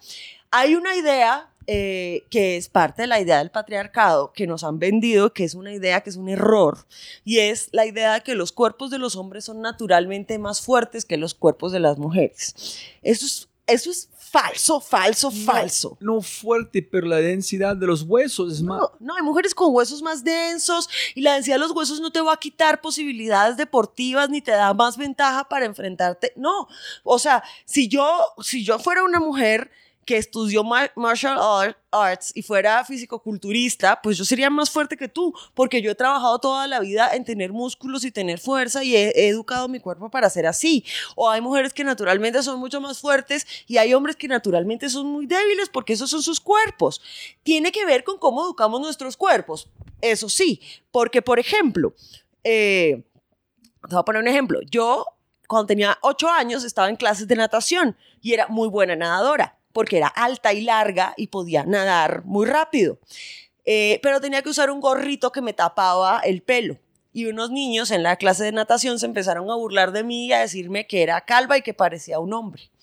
Yo era una niña de 8 años, pero tomé la amenaza, entendí, si no te muestras femenina no te van a querer. Y una de las cosas que, que incluye la feminidad es que nos hagamos como torpes con las cosas deportivas porque si no nos dicen marimachas.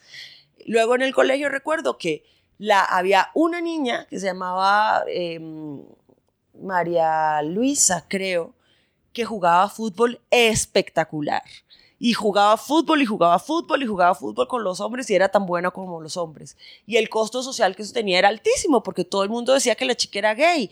Podía ser gay, podía no ser gay, pero la estaban rechazando socialmente porque estaba jugando fútbol y eso la hacía ver masculina y eso causaba rechazo en su, en su comunidad. Entonces, muchas mujeres creo que, que, nos hacemos nuestros cuerpos débiles a propósito para que nos acepten como femeninas y muchos hombres hacen sus cuerpos fuertes a propósito para que los acepten como masculinos. Por otro lado, eh, este cuento que los hombres tienen tanta fuerza para cargar cosas. Por favor, las mujeres cargan bolsas de mercado, niños en movimiento, dos niños a la vez. O sea, las mujeres, claro que tienen fuerza. O sea, lo que pasa es que no cuenta cuando cargan las bolsas de mercado y no cuenta como fuerza cuando cargan niños en movimiento y los dos niños en la mano y cargándolos durante todo el día. Eso no, ahí no dicen, ay, qué mujer tan fuerte que lleva todo el día el niño en brazos. Dicen, qué mujer tan suave y tan tierna. Cuando eso que te digo, se necesita fuerza en el brazo. Y lo mismo que las señoras que hacen arroz con coco que tienen que rayar un coco diario con el brazo. Perdón, pero esa señora, yo no sé cuánto, cómo sea su densidad de sus huesos, pero te aseguro que te noquea con ese brazo de rayar coco todos los días. Entonces, nuestros cuerpos todos se van adaptando dependiendo de cómo los usamos cada día y eso empieza a crear diferencias. Pero tu cuerpo no es inherentemente más fuerte que el mío. Es más, mi cuerpo, si fuéramos a hacer un argumento así, mi cuerpo sería más fuerte. Porque, ¿ves? Es, es el patriarcado. me, gusta la confrontación. No ¿Por qué?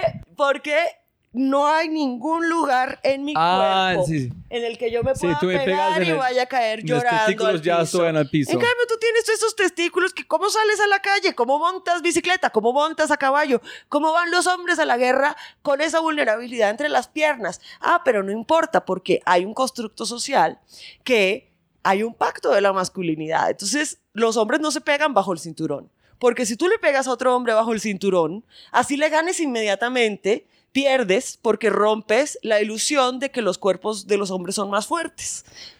Listo. Y para matar ese discurso, para mover otro lado, es. Y, y no me importa en cómo, dónde quedamos con estos. Me encanta el que dice cómo educar el cuerpo.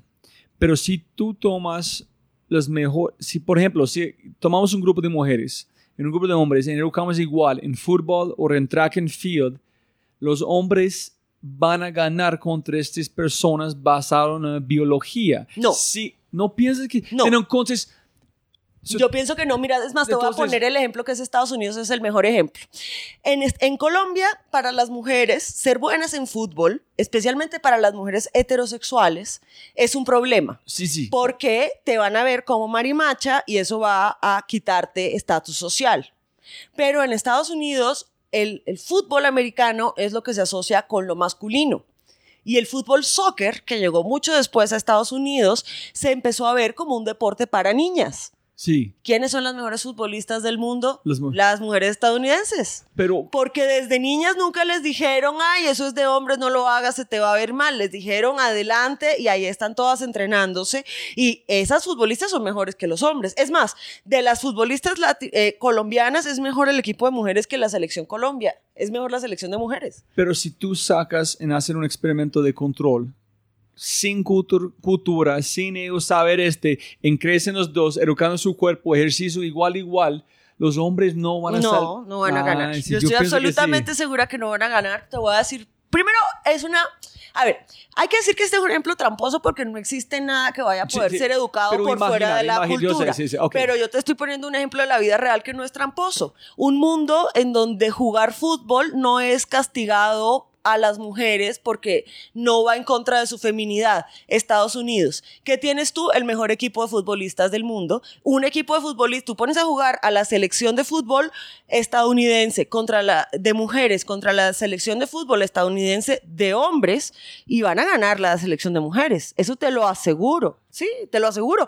Y es más, ¿cuál es eh, eh, la, la persona que más goles ha hecho en mundiales acumulados? ¿Un hombre o una mujer? Es una mujer, es Marta Vieira de Brasil. Ha hecho más goles acumulados que Pelé y que Maradona. En menos tiempo, además. Entonces, entonces, o sea, la verdad es que esa idea de que tu cuerpo es que es así, esa idea de, de la biología, volvemos y volvemos a eso y eso no existe. Mi cuerpo yo lo estoy educando para una cosa. Imagínate, eh, este ejemplo que tú me estás poniendo en abstracto es Temisira. ¿Sabes qué es Temisira? El, eh, la isla de donde viene la Mujer Maravilla en donde no hay hombres y todas las mujeres pelean así por igual. Ese ejemplo, ese ejemplo abstracto que tú me estás diciendo es Temisira y el resultado abstracto que da tu ejemplo abstracto es la Mujer Maravilla. Pero voy a decir eso, no voy a- yo todavía pienso que es de la, la otra forma, pero de- me encanta de su forma es, yo no puedo negar tantas miles de años de cultura en evolución. Y si Exacto. vamos a ver en arrancar desde cero, quién sabe. Yo no puedo, no tengo su información, so posiblemente hay uno donde es igual o el otro mejor. Yo no sé.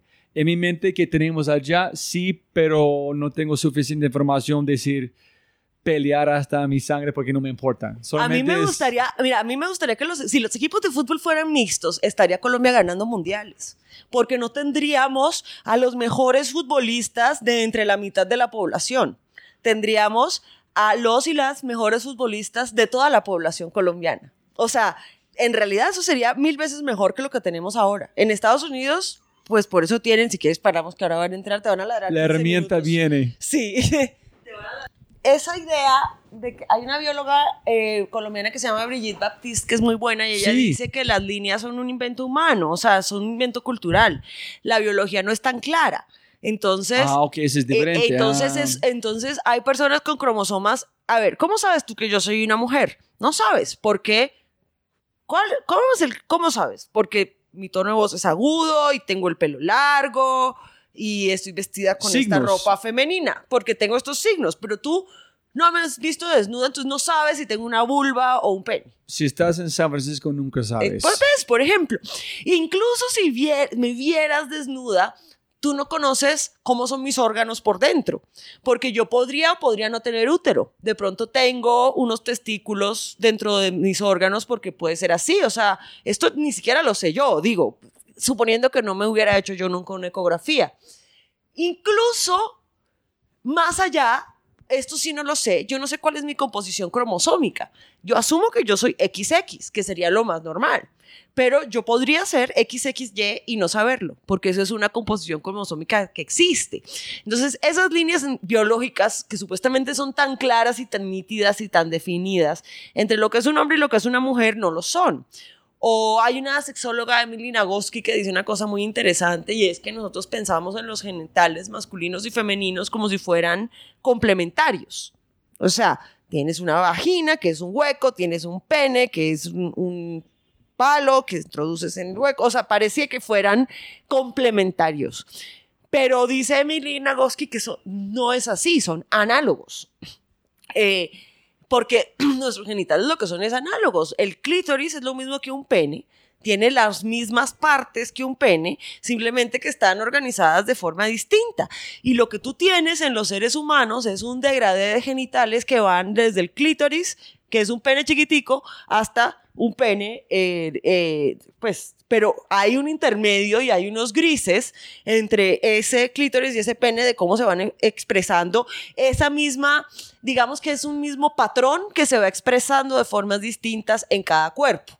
Eh, de hecho, el patrón es, eh, el, de, hecho, la forma humana por default es una forma de una mujer y la, la, expresión masculina es una mutación de esa forma base que es la forma de las mujeres. Por eso es que los hombres tienen pezones porque eh, son vestigios como de ese modelo base. Entonces lo que tenemos en realidad no son dos cuerpos que son complementarios y radicalmente opuestos, sino dos cuerpos que son la expresión de unos mismos planos.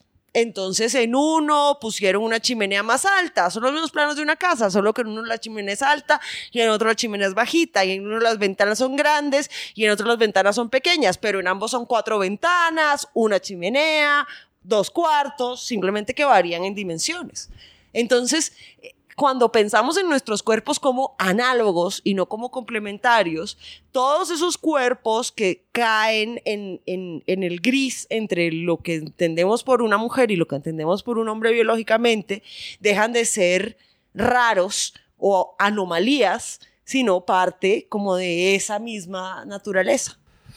Y posible, posiblemente desde muy lejos de, de puede sonar muy bruto, pero es pensando en al punto que inventamos lenguaje, en empezamos a clasificar, en construir cultura, que empezó a modificar ambiente, el ambiente empezó a modificar el ADN, estamos modificando nosotros mismos a través de cultura, a través de ambiente, inconscientemente, que arrancó con el idioma en un sentido. Sí, claro. O sea, por ejemplo, mira, la palabra vagina etimológicamente viene de la palabra vaina, que es la funda de una espada, como en donde se guardaba la espada.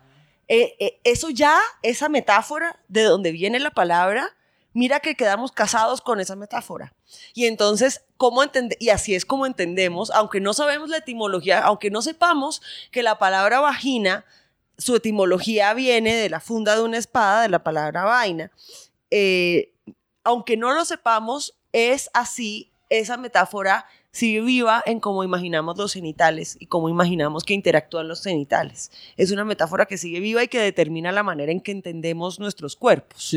Siempre en este podcast vuelven el poder de la palabra una palabra es como una bomba atómica si, si usas incorrecto o el poder de salvar si usas en una forma correcta. Hay una, hay no me acuerdo ahora, está en el libro, pero no me acuerdo el nombre de ella ahora, es una investigadora sobre el lenguaje en la ciencia. Y entonces eh, ella hace una investigación sobre las palabras y cómo explicamos el proceso de fecundación de los espermatozoides al óvulo. Y entonces la historia como, nos la cuentan eh, aún hoy es que el óvulo está por allá esperando y los espermatozoides van en una carrera a ver cuál es el mejor y el más rápido y el ganador, el más masculino, logra fecundar ese óvulo que está esperando de forma muy femenina eh, a ser fecundado. Y esa es la historia como nos han vendido eh, cómo funcionan el óvulo los espermatozoides. El óvulo es una cosa femenina que espera sentada, peinándose, viéndose al espejo, a que llegue el más rápido de los espermatozoides a fecundarla. Vamos algo de matemática en probabilidad. Lanzar más de este, este cosa cada vez tiene la más probabilidad de cómo seguir su suena como que evolución. eso tiene mucho sentido, pero resulta que en la vida real no es así, es todo lo contrario.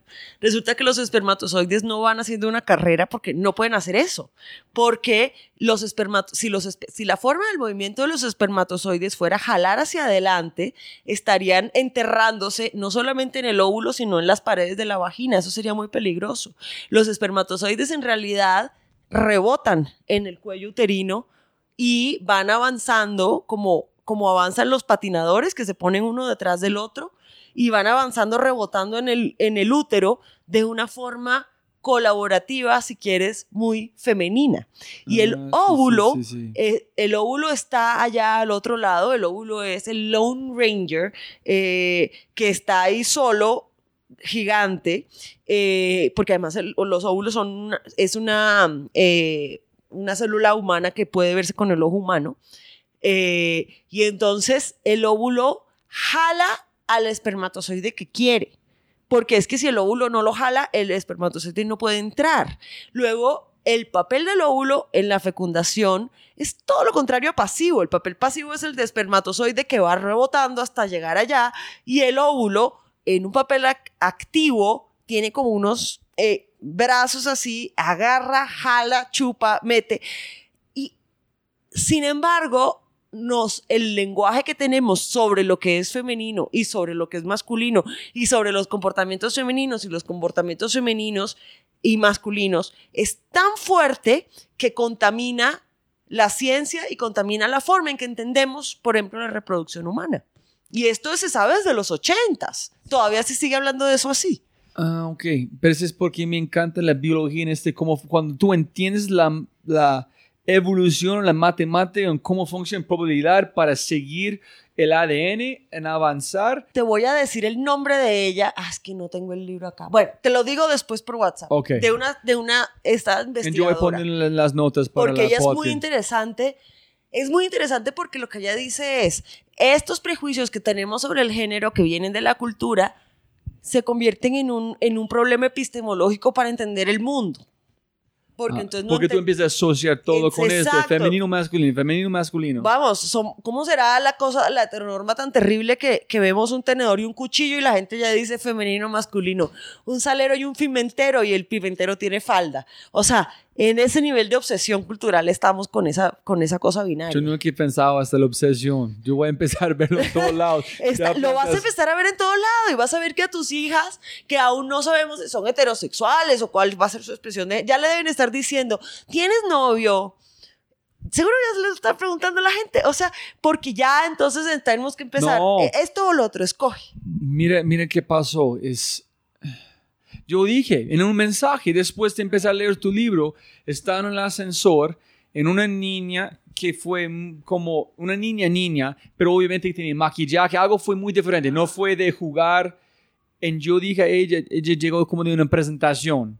Yo dije, ah, tú eres muy, y dice, "Uy, pucha, porque dice muy linda, esa es la peor cosa, están, estoy certificando algo que no es su inteligencia, Eh, pero yo no sé, Claro. está bueno decir también, porque ella quiere sentir bien, que, se- que pero no, es- ay, Dios, no sé qué decir, Se- digo, "Oh, ah, ojalá que fue bien.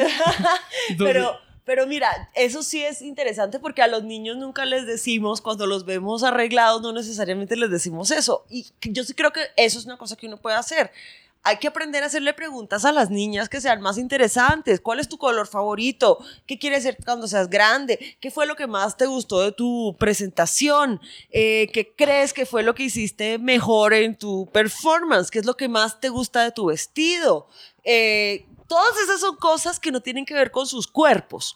Y eso es una cosa muy importante porque piensa que más, que se estima que dos de cada tres o cuatro mujeres van a vivir algún desorden alimenticio a lo largo de su vida, porque a nosotras nos están fiscalica- fiscalizando el sí, cuerpo sí, sí. todo el tiempo. Entonces, cada vez que a nosotras nos hacen un comentario, qué flaca, qué linda, qué gorda, qué fea estás, nosotros inmediatamente vamos a estar revisando O sea, porque nosotros estamos en constante vigilancia de nuestro cuerpo.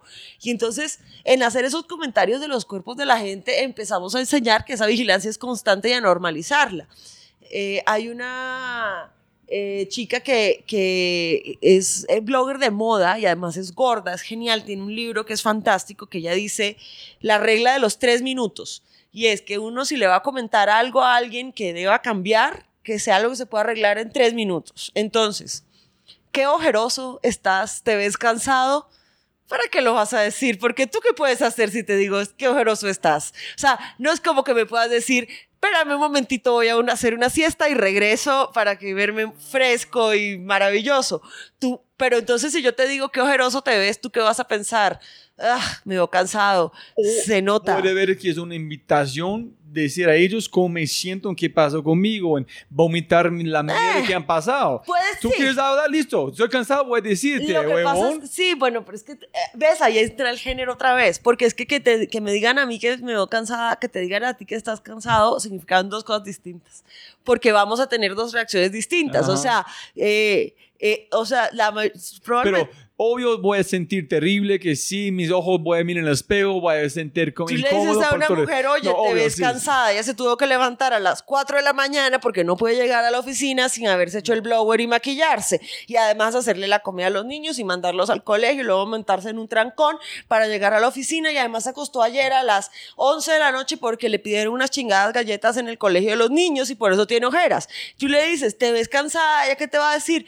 Ay, gracias, trataré de descansar más. No, ese día también tiene un día de 25 horas y mañana también y después también. Entonces ahora tiene la angustia de, puta, no solamente no alcanzo a hacer todo lo que tengo que hacer en el día, sino que además me veo como de la verga y me veo cansada y todo el mundo se está dando cuenta. Eso es inmediatamente lo que empieza a pensar una mujer. O, ay, te adelgazaste. ¿Tú qué sabes si esta chica quería adelgazarse o no se quería adelgazar o se adelgazó demasiado y está angustiada porque, se está, porque de pronto tiene anemia?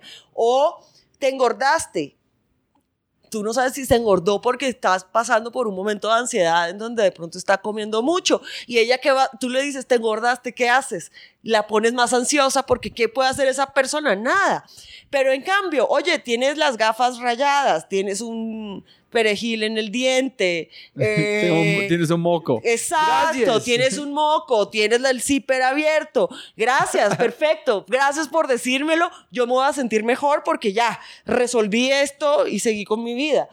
Pero entonces esas son cosas que, entonces con las niñas, desde las niñas les empiezan a decir eso y entonces a las niñas las empiezan a clasificar entre feas y bonitas, les empiezan a pedir unas ciertas cosas, les empiezan a pedir además que reaccionen bien a cuando les comentan el cuerpo. O sea, entonces uno tiene que decir gracias. Eh, y, y así, o sea, por toda la vida. Y eso es fuerte porque, porque la... Es que yo no te puedo explicar la cantidad de ansiedad que nos produce a las mujeres No, que nos no. comenten el cuerpo. Eh, No, en, en- justo en este momento estoy pensando, alguien han hecho un experimento de cómo vestirse en ser como una mujer para entender como un hombre cómo es en cuánto tiempo, porque es algo que yo no puedo imaginar. Y puches, es cuántas veces la gente diciendo en cada palabra, si tú no es suficiente tienes suficiente fuerza en su mente para entender psicológicamente que donde vienen estos comentarios, tus reacciones, es estúpido, yo no tengo que parar bolas, van a empezar con tener un comportamiento diferente, en allá es depresión, allá es problemas, etcétera, etcétera, etcétera, etcétera, hasta... Porque, no, son muchas cosas, son... Pues es que ser un hombre debe ser una cosa deliciosa porque uno se levanta, se baña, sale. Ya. Es- ya, ya. Sea, Puede ser calvo, no tiene que ser nada. No pasa nada. Si eres calvo, la gente va a decir que eso es porque tienes mucha testosterona, así que bien por ti. Hola. Eso dicen. A mí me han llegado calvos a decirme que es porque tienen mucha testosterona, te lo juro. Eh, tú te pusiste esta camiseta escotada, tú no tienes que decir, oh, ¿puedo ir con este escote a, hacer la entrevista de este podcast? ¿O qué irá a pensar de mí si llego con este Eso escote? no me importa. No importa. Yo estoy a hablar contigo, Sí. no a hablar con su ropa. Y no va a pasar absolutamente. Y yo, y no tienes que decir, bueno, me he visto todo de negro, pero si me he visto todo de negro me voy a ver muy agresivo. No, no tienes que pensar eso. No tienes que, o sea, nada de eso lo tienes que pensar. Pero mira, mira, este es muy lindo. A Yo que tengo, voy a publicar un podcast con una muchacha de Chile, que es un genio en el mundo de, de biología, de mi- microbiología, I mean, un genio de verdad. Ella fue una de 30 personas en Japón, en Kioto, la única mujer en 30 hombres, un laboratorio. En ella aprendió cómo hablar japonés viejo, que es estilo hombre, no de mujer. Y yo pregunté, ¿es porque tú quieres mostrar su poder de mujer? Yo no me importa, voy a hacer que quiero. Dice, no, es porque yo no quería sentir diferente. Yo quiero ser parte del equipo. Y entonces tiene que masculinizarse. Pero ella fue una forma de conformista, pero en, en el mejor sentido más lindo que yo he visto fue, yo quiero sentir parte del equipo, en este es algo que tengo que hacer, no me importa, es porque yo soy amigos con ellas, en, lo- en con ellos, en la única forma de hacer. Entonces, no fue, ella no se importa si ellos me piensan de este, me piensan de este, solamente es, tengo ideas, quiero tener un buen equipo, no quiero sentir que yo soy diferente, soy mujer, entonces voy a conformarme con hombre. Desde la primera vez que yo vi un chip, que yo soy anticonformista, que posiblemente si su intención está en un lado, está bien ser Pues, conformista, pero yo no, en ese... Mm, Es difícil. A ver, todas las mujeres hacemos lo que podemos con lo que tenemos. Entonces yo no voy a juzgar a ninguna mujer por eh, usar la estrategia que necesite para navegar el mundo. El mundo de la ciencia es muy machista, es muy difícil. Es muy normal que las mujeres científicas y también las mujeres filósofas eh, adopten características masculinas porque... eh, porque la masculinidad se asocia con la inteligencia, más bien la inteligencia se asocia con la masculinidad. Entonces yo cuando estudiaba filosofía, por ejemplo, pasaba que nosotras entrábamos a estudiar filosofía en primer semestre. Filosofía tiene menos mujeres que física en el mundo. O sea, en las facultades de filosofía del mundo hay menos mujeres que en las facultades de física. Es aún más machista. Y mira, me encanta filosofía, de verdad yo no puedo nombrar ninguna filósofa. Es que, ¿ves? Es, es Yo eh, nunca he pensado.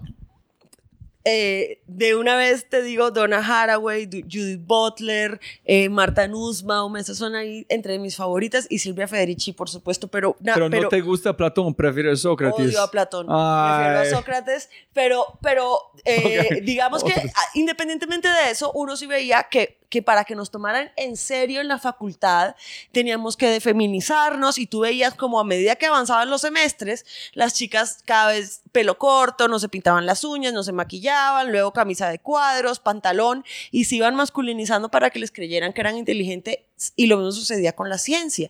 Pero eso es una cosa muy triste porque entonces, claro que es lo mismo que sucede con los migrantes. Cuando tú tienes una persona migrante en un lugar en donde son hostiles con esa identidad migrante, que no es lo mismo porque acá te deben recibir a ti eh, con bombos y patillos en todas partes, pero no es lo mismo que una colombiana se vaya a otro lado, los migrantes asimilan la cultura para que sea más fácil sobrevivir. Pero ¿es eso bueno? ¿Es algo que necesariamente quieren dejar atrás su cultura y su identidad para asimilar otra identidad, para ser aceptados? No necesariamente. Y eso son, ese es el problema, porque algunas les no les costará trabajo hacerse masculinas, porque algunas dirán, ah, bueno, mira, hasta me siento más cómoda siendo masculina. Y otras van a decir, no, pero es que a mí, ¿por qué tengo que portarme de esta manera? Alguna vez yo hice un reportaje sobre por qué las mujeres en tecnología como que no no, no eran visibles, no avanzaban y me entrevisté a una ingeniera de sistemas y ella me decía, entonces yo, le pregunté, me decía, no, las compañeras no duran, ninguna mujer dura la carrera, todas se retiran, no hay mujeres en los equipos de ingenieros. Y entonces yo le pregunté, bueno, ¿y tú por qué sí? Y me dijo, porque yo soy como un hombre. Imagínate qué fuerte y qué duro es eso. ¿Sabes qué era ser como un hombre? Que, que trabajaba a cualquier hora, que no comía bien, que no iba al médico ni hacía citas al médico, que nunca se arreglaba, ni se maquillaba, ni hacía nada que tuviera que ver con soft care, estaba en una gran negación de su cuerpo, eh, todas esas cosas. No salía de fiesta, no tenía un novio, eh, no tenía relaciones afectivas, no tenía planes de tener una familia. Es un costo muy grande para que te vaya bien en tu carrera si eso no es lo que quieres.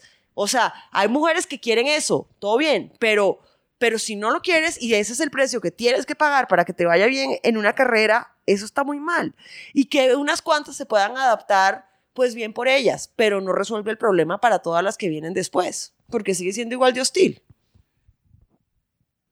Es muy interesante cómo, cómo- por qué estoy aquí.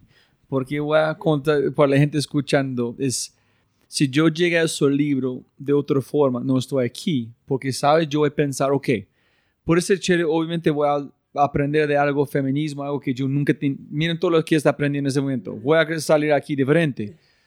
pero mi audiencia es colombiano, es latino. Entonces yo estoy corriendo un riesgo de aquí van a pensar, oh, este muchacho, etcétera, Me etcétera. van a, a mí me van a odiar, pero bien. O sea, Pero yo dije, yo tengo una audiencia que es gigante, que es mujeres. Hay muchas mujeres que escuchan mi podcast. Y yo no hice para ellas ni para los hombres, yo hice para mí, para mis hijas. Yo dije, listo, yo no me importa si soy de acuerdo con Kata o contra, pero tengo que aprender, tengo que evolucionar en salir de frente para en tener más información, navegar al mundo. Sin duda van a ayudar muchas mujeres que están escuchando este, y no me importa que van a alinear a unos hombres, pero ojalá que van a molestar. Para ellos, sin duda, van a pensar diferente. Si ellos van a cortar el podcast hace 40 minutos, no me importa. Eso eso a mí me pasa siempre que siempre que yo doy una charla, siempre hay mínimo un hombre que se sale. Pero te voy a decir una cosa que a mí eso siempre me parece que es una buena señal porque si los hombres aprenden sobre feminismo o se acercan al feminismo y no se sienten incómodos, no están aprendiendo nada. O sea, la señal... No, otra de- vez, otra vez, otra vez. si los hombres se acercan al feminismo o Ok, apre- como, al- a, como al- al- a la idea, el a la idea y la empiecen a teoría, leer sobre filoso- feminismo y, filosofía de y escuchar a las feministas y no se sienten incómodos, no están entendiendo lo que está Ah, pasando. Porque, porque si tú te sientes incómodo es porque tú empezaste a cuestionar, uy, ¿cómo? Yo he vivido ejerciendo estas violencias, nunca me he dado cuenta. Por ejemplo, decir, hasta ahora voy, eh, me, intereso, me intereso por el, el feminismo, eso es un lujo que tú tienes, porque tú tienes el lujo de decir, me acerco al feminismo o no, y no pasa nada. Para las mujeres eso no es un lujo. Entonces, como el feminismo, una de las cosas que está interpelando es que injustamente el patriarcado ha hecho que los hombres tengan más poder que nosotras. Y si tú no estás entendiendo esto y no te sientes, o sea, si, si lo estás entendiendo, te vas a sentir incómodo de que eso sea así. O sea, porque ¿cómo no? O a menos que digas, ah, qué bueno, tengo todo el poder desigual, bien para mí. Pero lo normal es que los hombres se sientan incómodos y culpables y lo normal es que las mujeres cuando se acercan al feminismo y les cae el 20, como dicen en México, o como cuando caen en cuenta de lo que están leyendo o viendo o entendiendo, sienten rabia, pues porque a uno le da mucha rabia saber que todas esas veces lo han acosado a una y que lo han pendejeado y que lo han sido condescendiente y te han negado oportunidades por ser mujer. Y yo creo que esos son dos sentimientos que son el mejor indicador de que uno está entrándole al tema bien. Y es que a las chicas nos da rabia y a los hombres les da incomodidad. Dice, está bien. Está, y eh, te voy a decir, los hombres es- está muy bien. El problema es este. Los hombres no están acostumbrados a sentirse incómodos porque todo el mundo está hecho para que estén cómodos siempre. Entonces, cuando aprenden cosas que los hacen sentir incómodos, hay la reacción. ¿Cuál es la, una- la única emoción que le permiten a los hombres? Rabia. Entonces cortan el podcast y se van, se van de la conferencia. Eso sucede muchísimo. ¿Sí? Mu- ¿Tú ves Siempre. gente sal- subiendo en su conferencia para salir? En, en los, pero siempre es un hombre que sale No, furioso. pero en- como en Barranquilla, en otros lugares, en las TEDs o otra cosa, ¿han visto gente subir o no? cuando son, cuando siempre que es una conferencia mixta, hay un mínimo un hombre que se sale en algún punto.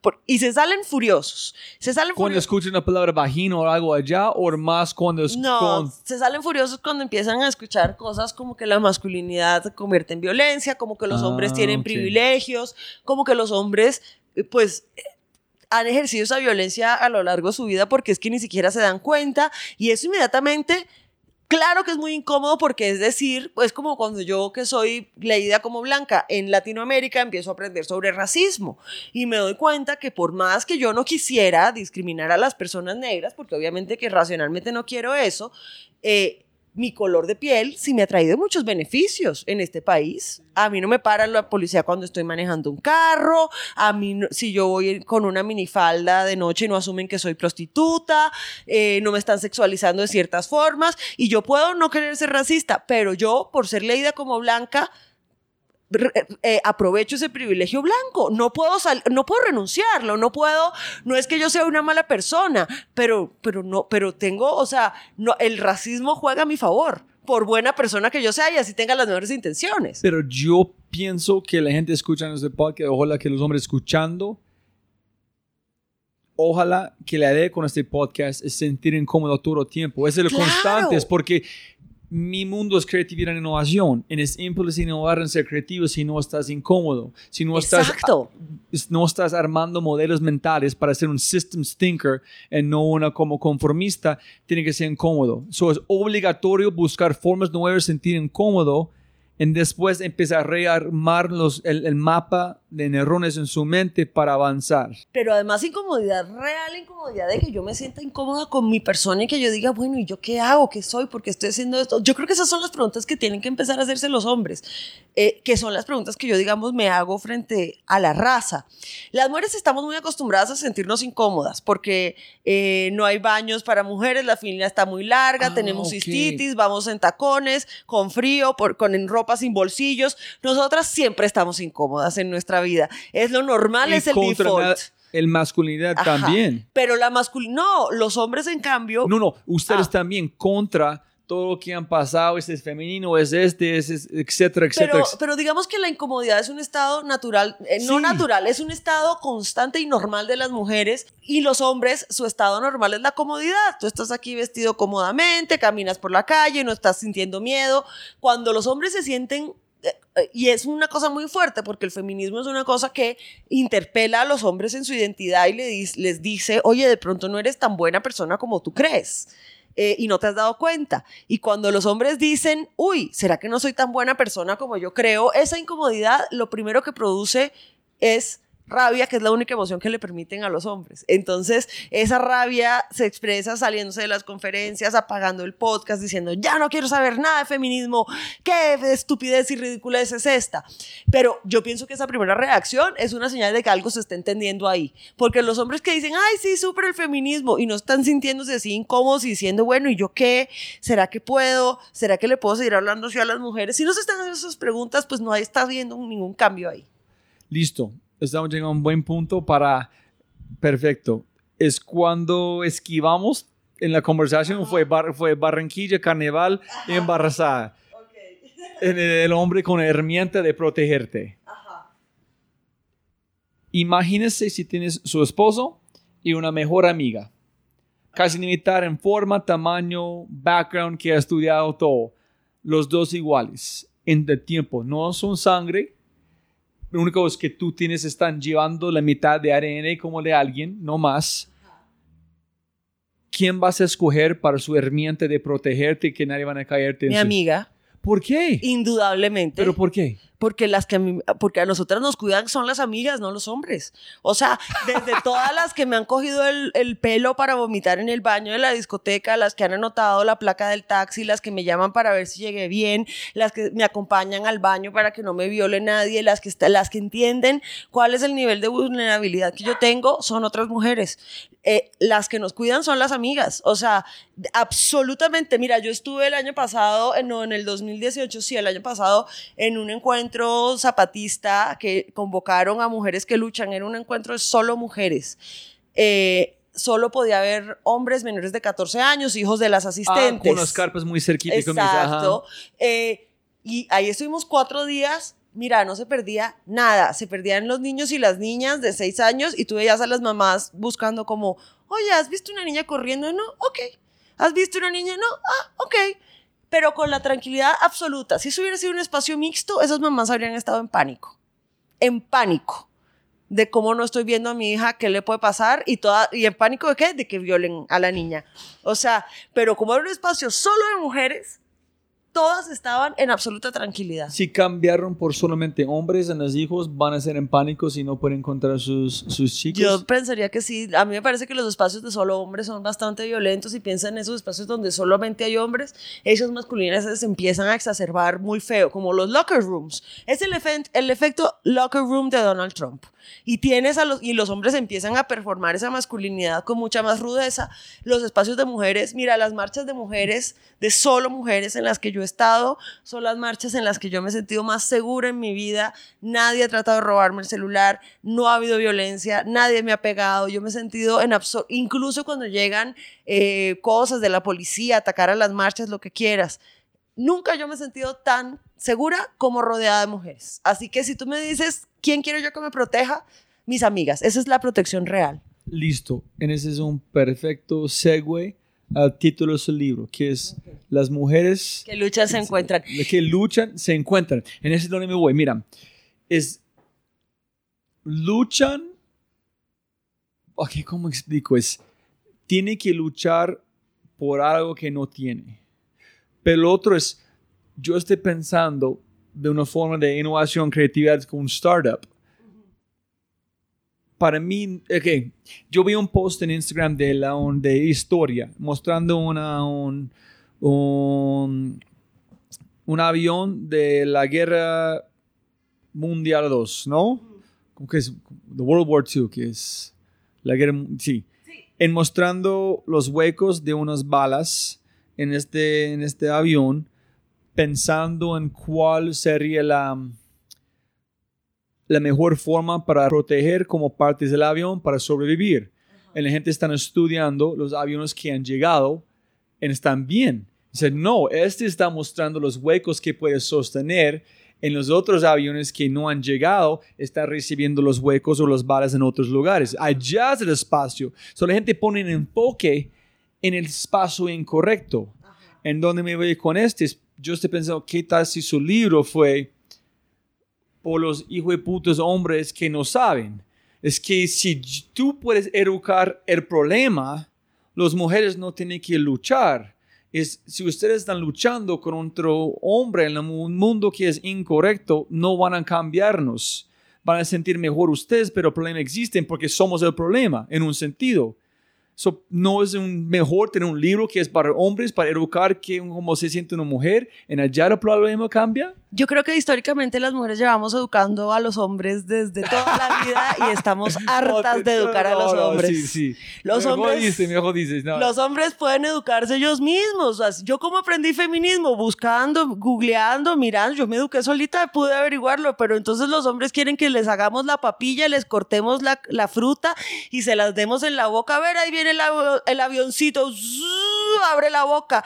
No, que ellos pueden educarse solitos. Yo no tengo por qué ir a educarlos a ellos. Me interesa educar a las mujeres con quienes yo pienso que tengo una responsabilidad y los hombres pues no, no, no podemos darle toda la comida hecha papilla como si fuéramos sus mamás por el resto de los días.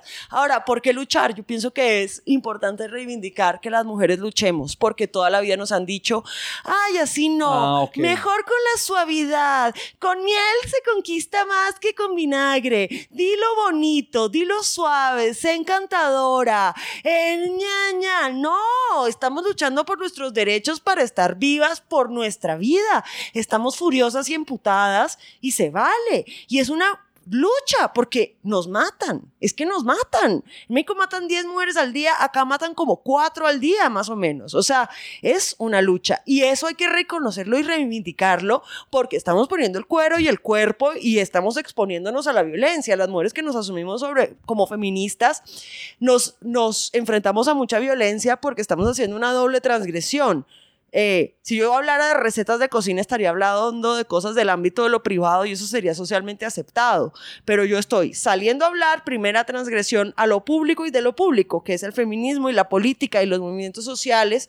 Y además, la doble transgresión es que estoy incitando a otras mujeres a rebelarse también. Eso, eso se castiga terriblemente. Si yo fuera una mujer con más condiciones de vulnerabilidad, probablemente ya habría vivido violencia física o sexual por ser feminista y ahora solamente vivo las amenazas. Eh, que son constantes, diarias, de matarme y de violarme de forma correctiva. Entonces, esa, eh, eh, es importante decir que estamos luchando porque es que no estamos conquistando, ni convenciendo, ni pidiendo, ni negociando. O sea, es una lucha por el poder. Es lo que es el feminismo y es muy importante decirlo. Ahora, el nombre viene puntualmente de esa experiencia tan bella que, que, tuvimos en Chiapas, que nos invitaron las zapatistas, que hicieron una convocatoria para las mujeres que luchan. Y allá llegamos, éramos 9 mil mujeres acampando en Chiapas. Esperaban 3.000 y llegaron 9.000. Eh, mujeres que luchan de todas partes del mundo, que llegaron sin saber absolutamente nada, ni dónde eran, ni qué tenían que llevar, ni nada. Solo que había que llegar a Chiapas, a San Cristóbal de las Casas, y allí en un lugar te iban a, y dando una ruta y uno iba llegando a este lugar, en donde estuvimos 9.000 mujeres cuatro días sin que pasara absolutamente nada Lo único que pasó es que llegó un punto en que ya no había agua ni comida porque ya era demasiadas personas, muchas, eh, tres veces lo que esperaban. Entonces, eh, en, en, eh, la- mi conclusión del encuentro después de que hice la crónica fue precisamente esa, que las mujeres que luchamos nos encontramos y eso es lo que luego le vino a dar eh, el título al libro. Y yo creo que podemos cerrar ahí súper bonito porque a mí me llama mucho la atención que me dijeras que lo que viste en el aeropuerto de Medellín era un libro rosado y a mí me encanta que el libro sea rosa porque eh, aparece ahí en las librerías en la sección de política y es el único libro color rosa ¿Es de en política. política?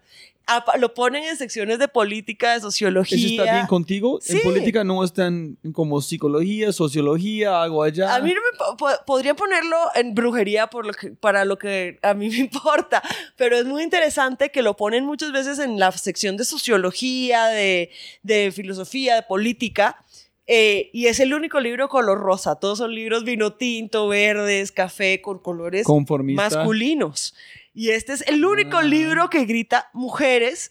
Eso, ese color rosado espanta a los hombres, pero acerca a las mujeres, que está muy bien también. Los hombres que se espantan por el rosado, pues sí están bien pendejos. Eh, Fue muy, fue muy chistoso cuando yo como estaba regresando desde ah, de Medellín en el vuelo con este libro, me senté en el frente de dos como hombres típicos de Medellín, los reggaetoneros, Claro. entonces aquí estoy con este libro rosada, resatado. Porque además la, un hombre no puede tocar nada rosado cerca porque entonces Pero inmediatamente marica. Imagínense la comunicación en mi mente que por qué me siento incómodo, pero tengo que decir, no, soy bueno porque es incómodo.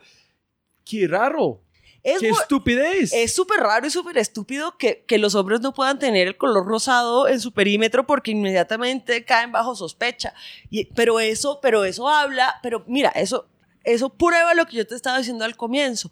La masculinidad es una categoría que ontológicamente se tiene que estar probando y probando y probando y probando y probando y tú tienes que probar y probar y probar que eres un hombre. ¿Y cómo lo pruebas? Con control, con violencia, que de pronto yo creo que la respuesta que hace uno con esa masculinidad de pronto es perder la necesidad de tener que estarla probando. Ah, que te digan, ah, muy mariquita, tienes un libro rosado y tú digas, pues, ok, está bien. ¿Qué femenino eso que está? Sí, eres un cobarde. Pues sí, soy cobarde. Eso, por ejemplo, yo creo que es un paso como para empezar a pensar distinto la masculinidad. No, tenemos que hacer como la Catalina por Dios la venganza en un punto. Ok. De- porque quiero hablar sobre brujería, quiero hablar Ah. como de, de qué significa hip hop, quiero hablar de muchas cosas. Eh, Bueno, te- hagamos uno de brujería, so- porque es que de eso estoy escribiendo un libro todo de brujería. Entonces no, de no. eso tengo para decir hasta el fin de sí, los tiempos. porque brujería es una palabra femenina. Sí. Y tengo un, mi, mi mentor de creatividad e innovación, él fue un super fan de chaman, de, de brujería, y siempre hizo cosas con energía con las mujeres, y dijo, las mujeres son las únicas que parecen brujas, porque es la única que tienen energía. Claro. Entonces, yo nunca he escuchado tanta fuerza de brujería como... Porque la otra opción es mago, pero yo no quiero es- alguien usar la palabra mago. No, se usa, o de pronto es como para hacer trucos. No, pero la brujería además yo creo que puede ser una postura espiritual y política de resistencia, pero eso es para otro. Listo, para cortar la conversación eh, que es normal, yo quiero saber cuándo... fu- Ah, en- mira, las mujeres que luchan es como se encuentran, es igual a su abuela en el espacio cuando escucha a esta ¡Claro! muchacha. En este fue el... Ok, Claro, y además ella fue la que me crió y yo creo que me crió para ser activista porque ella quería que yo fuera, que tuviera un- una... Ella quería que yo tuviera una voz política que ella no pudo tener, porque ella no pudo votar sino hasta los 57 años. Imagínate. Sí, no, es así. Listo. ¿Cuándo fue la chispa para escribir su libro? Su libro es gruesa. Sí. Es, es- es- es un libro, libro. Fueron dos años haciéndolo. Sí, so, entonces hay gente en este podcast que me ha escrito, gracias, yo tengo más motivación, escribir mi libro, etcétera, etcétera. Yo quiero escribir un libro un día, pero yo, es una fuerza inmensa. Tú ya has escrito muchas cosas. Cuéntame sobre el proceso. ¿Cuándo fue la suficiente fuerza internamente para hacerlo? ¿Siempre va a ser lo mismo momento o solamente fue un día? No, hijo puta, tengo que hacerlo sí o sí. Y lo otro es la forma de que me encantan en su libro. No he terminado, pero es cuando yo encontré que tú eres una filósofa. ¿Esa es correcta la palabra? Sí, sí, es, tú, tú escribes como esta, hay mucho, mucho pensamiento atrás de sus palabras. Tú no estás solamente llenando un libro para venderlo. Hay cosas que, em, si estoy tratando de sentir quién soy el autor, hay una, hay una cosa molestándote que tú tienes que ar- como articular. Y por eso fueron 600 páginas, porque no terminaba Sí. de contestar lo que yo So, quería el contestar. proceso, cuándo fue la chispa, cómo es el proceso, cuántos días, cuándo es cómo estás escribiendo, tuviste un espacio, tomaste algo, música. Mira, yo empecé a publicar mi columna en el 2008, empecé a escribir yo públicamente sobre feminismo. Esos son 12 años. Entonces, el libro lleva 12 años pensándose, que es desde que yo empecé a escribir públicamente sobre feminismo. Pero tú sabías que fue un libro de- en el proceso o No, no? Ok, solamente cocinando. El, pensando en caliente las ideas del feminismo y escribiéndolas para, para medios, que eso implica un ejercicio que es muy importante y es que no es una escritura académica, sino una escritura de divulgación para que la gente la, la lea, la disfrute, etcétera. O sea, es como ese ejercicio que fue 12 años de hacer ese ejercicio. Eh, y yo siempre quise escribir un libro, pero como que todavía no me lo creía mucho. Me buscó el editorial para decirme, escribe un libro sobre feminismo. Queremos que nos escribas un manual de feminismo en este tono que tú usas en las columnas, que es muy didáctico y muy fácil de entender. Y yo dije, bueno, listo, va. Eso fue... ¿Quién dijo este? Esto me lo dijo mi editora en Random House, que es Laura Gómez. Eso me lo dijo en 2016. Eh, Digo que tú debes escribir un libro sí, sobre feminismo. Me dijo, sí. La- ¿Ese es su primer libro o no? este es mi primer libro. 600 páginas, primer libro. Sí, nunca más voy a escribir nada tan largo. Eh, pero bueno, yo vengo de 12 años de escribir y de años en los que estaba haciendo cinco columnas a la semana. Entonces eso también es un volumen Sí. gigantesco. Yo creo que yo he escrito y publicado más de mil columnas eh, y probablemente más. O sea, de verdad que es bastantísimo. Entonces, eh, digamos que esa técnica ya yo la tenía, yo no sabía cómo podía ser un libro mío, empecé cogiendo algunas columnas que me parecían importantes y claves y que habían y las empecé a armar y luego a buscar qué huecos había que llenar teóricamente sobre todo. Luego vino como un año de leer y repasar literatura feminista y encontrar los, las respuestas a esas preguntas que yo tenía ahí. Pero ¿por qué hacerlo? ¿Por qué yo ten- tengo idea? ¿Por qué dijiste sí? porque yo llevo, yo me dedico a, y eso es el feminismo pop. Yo, ¿qué entiendo yo por feminismo pop? Coger el lenguaje y la cultura popular para usarlos para que esas ideas maravillosas del feminismo lleguen a la mayor cantidad de gente posible. En so, la forma pop es la forma de plantear este mimo, esta cultura. Ok, es Eh, espectacular. el listo. pop es una estrategia de comunicación que tiene que ver con, una, con un lenguaje estético. Igual con el libro de como Rosada. Exacto. O- ¿Y Rosada. de dónde viene esa estrategia? Esa estrategia viene de las mujeres indígenas y rurales eh, latinoamericanas que hacen feminismo popular, que es Ah. coger sus culturas y coger Como su- Lee. Sí, y Con su hacer cultura, su mujer, sus colores. y de- desde ahí empiezan a hacer, a enseñar a, escuela, a hacer escuelas populares de feminismo para, para mujeres como ellas desde esos lenguajes. Yo soy una mujer urbana de ciudad, yo no podría hacer feminismo popular porque no es eso, pero sí se puede hacer algo parecido que es hacerlo pop, que es, el, el- es la estética que consumimos las mujeres urbanas eh, en Latinoamérica puntualmente. Y que, cuál es un poco la idea a la que yo me dediqué siempre fue a usar esos lenguajes sencillos y populares, entre esos el periodismo, para hablar de feminismo. Y eso es lo que yo quería hacer en el libro. Y yo me he dedicado sobre todo a explicar y explicar y explicar esos contextos, conceptos del feminismo de la manera más sencilla posible a gente que de pronto no está educada para entender conceptos tan complicados. Eso es a lo que yo me dedico. Yo por eso digo, cuando dijiste que yo soy socrática, totalmente. Es este ejercicio de conversación y socrático. Ajá. En esta fue la parte, una entrevista, un ejemplo en el contexto como para mover la gente, como Exacto. no tanto feminismo, feminismo es historia, Historia, explicación más del contexto, filosofía. aterrizarlo y que, y que todas esas ideas fueran fáciles de digerir y que un poco que estuviera organizado y sistematizado, porque a mí me preguntan, mucha gente me preguntaba, por ejemplo, "Da- dime un libro de introducción al feminismo para principiantes, para alguien que nunca haya leído nada de eso y se pueda acercar y entender de qué se trata. Bueno, el libro no existía en español. Eh, yo quería hacerlo porque de verdad que hay mucha, primero la mayoría de la literatura sobre feminismo está en inglés y segundo, la que está en español pues no te hace un mapa conceptual de cómo son todas estas ideas que se han ido articulando y entonces de ahí venía una de las preocupaciones.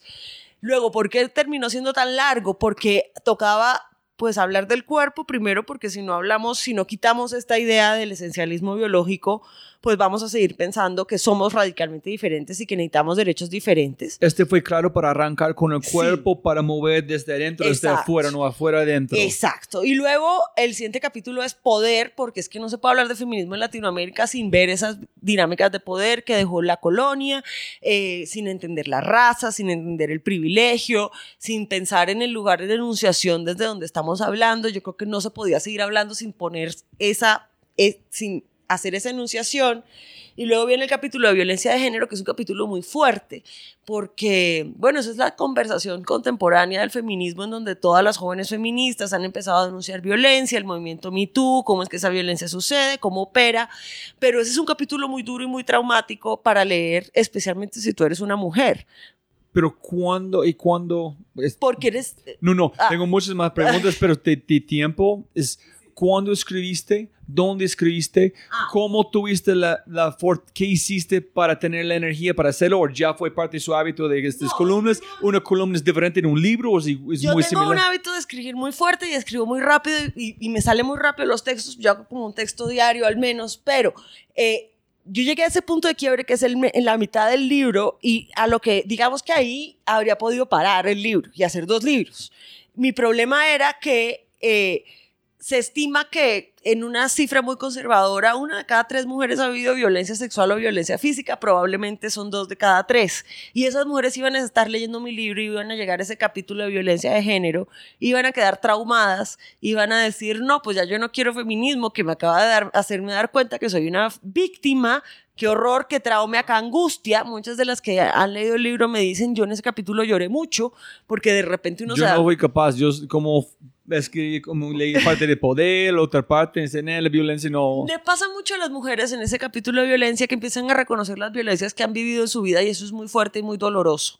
Entonces, esos tres capítulos que vienen después, que han podido ser un libro aparte, y hubiera cobrado yo el doble por dos libros, yo los quería dejar en este libro para que las mujeres que llegaran ahí, que hubieran vivido violencia, tuvieran una salida.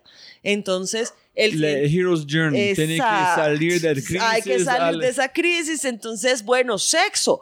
Si estamos tan expuestos a la violencia sexual y, y hay tantas cosas ahí violentas, ¿cómo salimos de eso y cómo empezamos a coger y a sentir placer y nos reconciliamos con eso? Un capítulo bastante largo porque además ahí hay que hablar de aborto, había que hablar de vacunas, había que hablar de medicina, había que hablar de muchas cosas ahí en ese capítulo de sexo. Y luego el capítulo de amor que tiene que ver con cómo reconciliarnos y amarnos a nosotras mismas, que no es nada fácil. Entonces ahí había que hablar de relaciones románticas, de misoginia, de amistad, que es, digamos que mi solución, es, me parece que es el ideal del amor feminista.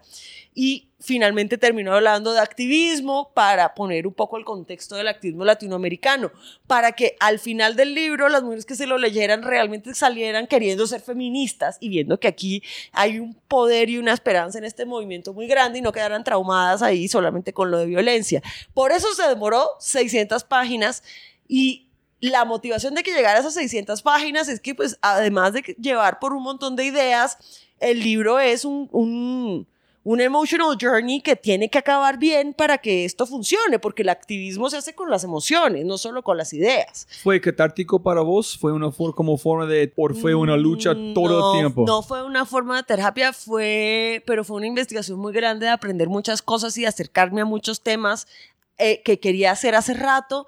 Yo lo escribí un año entera encerrada en la casa sin salir. eh, prácticamente sin salir, sin nada, o sea, yo me levantaba, escribía, me dormía, me levantaba, escribía, dormía. ¿Dónde sacaste esta energía para no parar, no tomar más tiempo?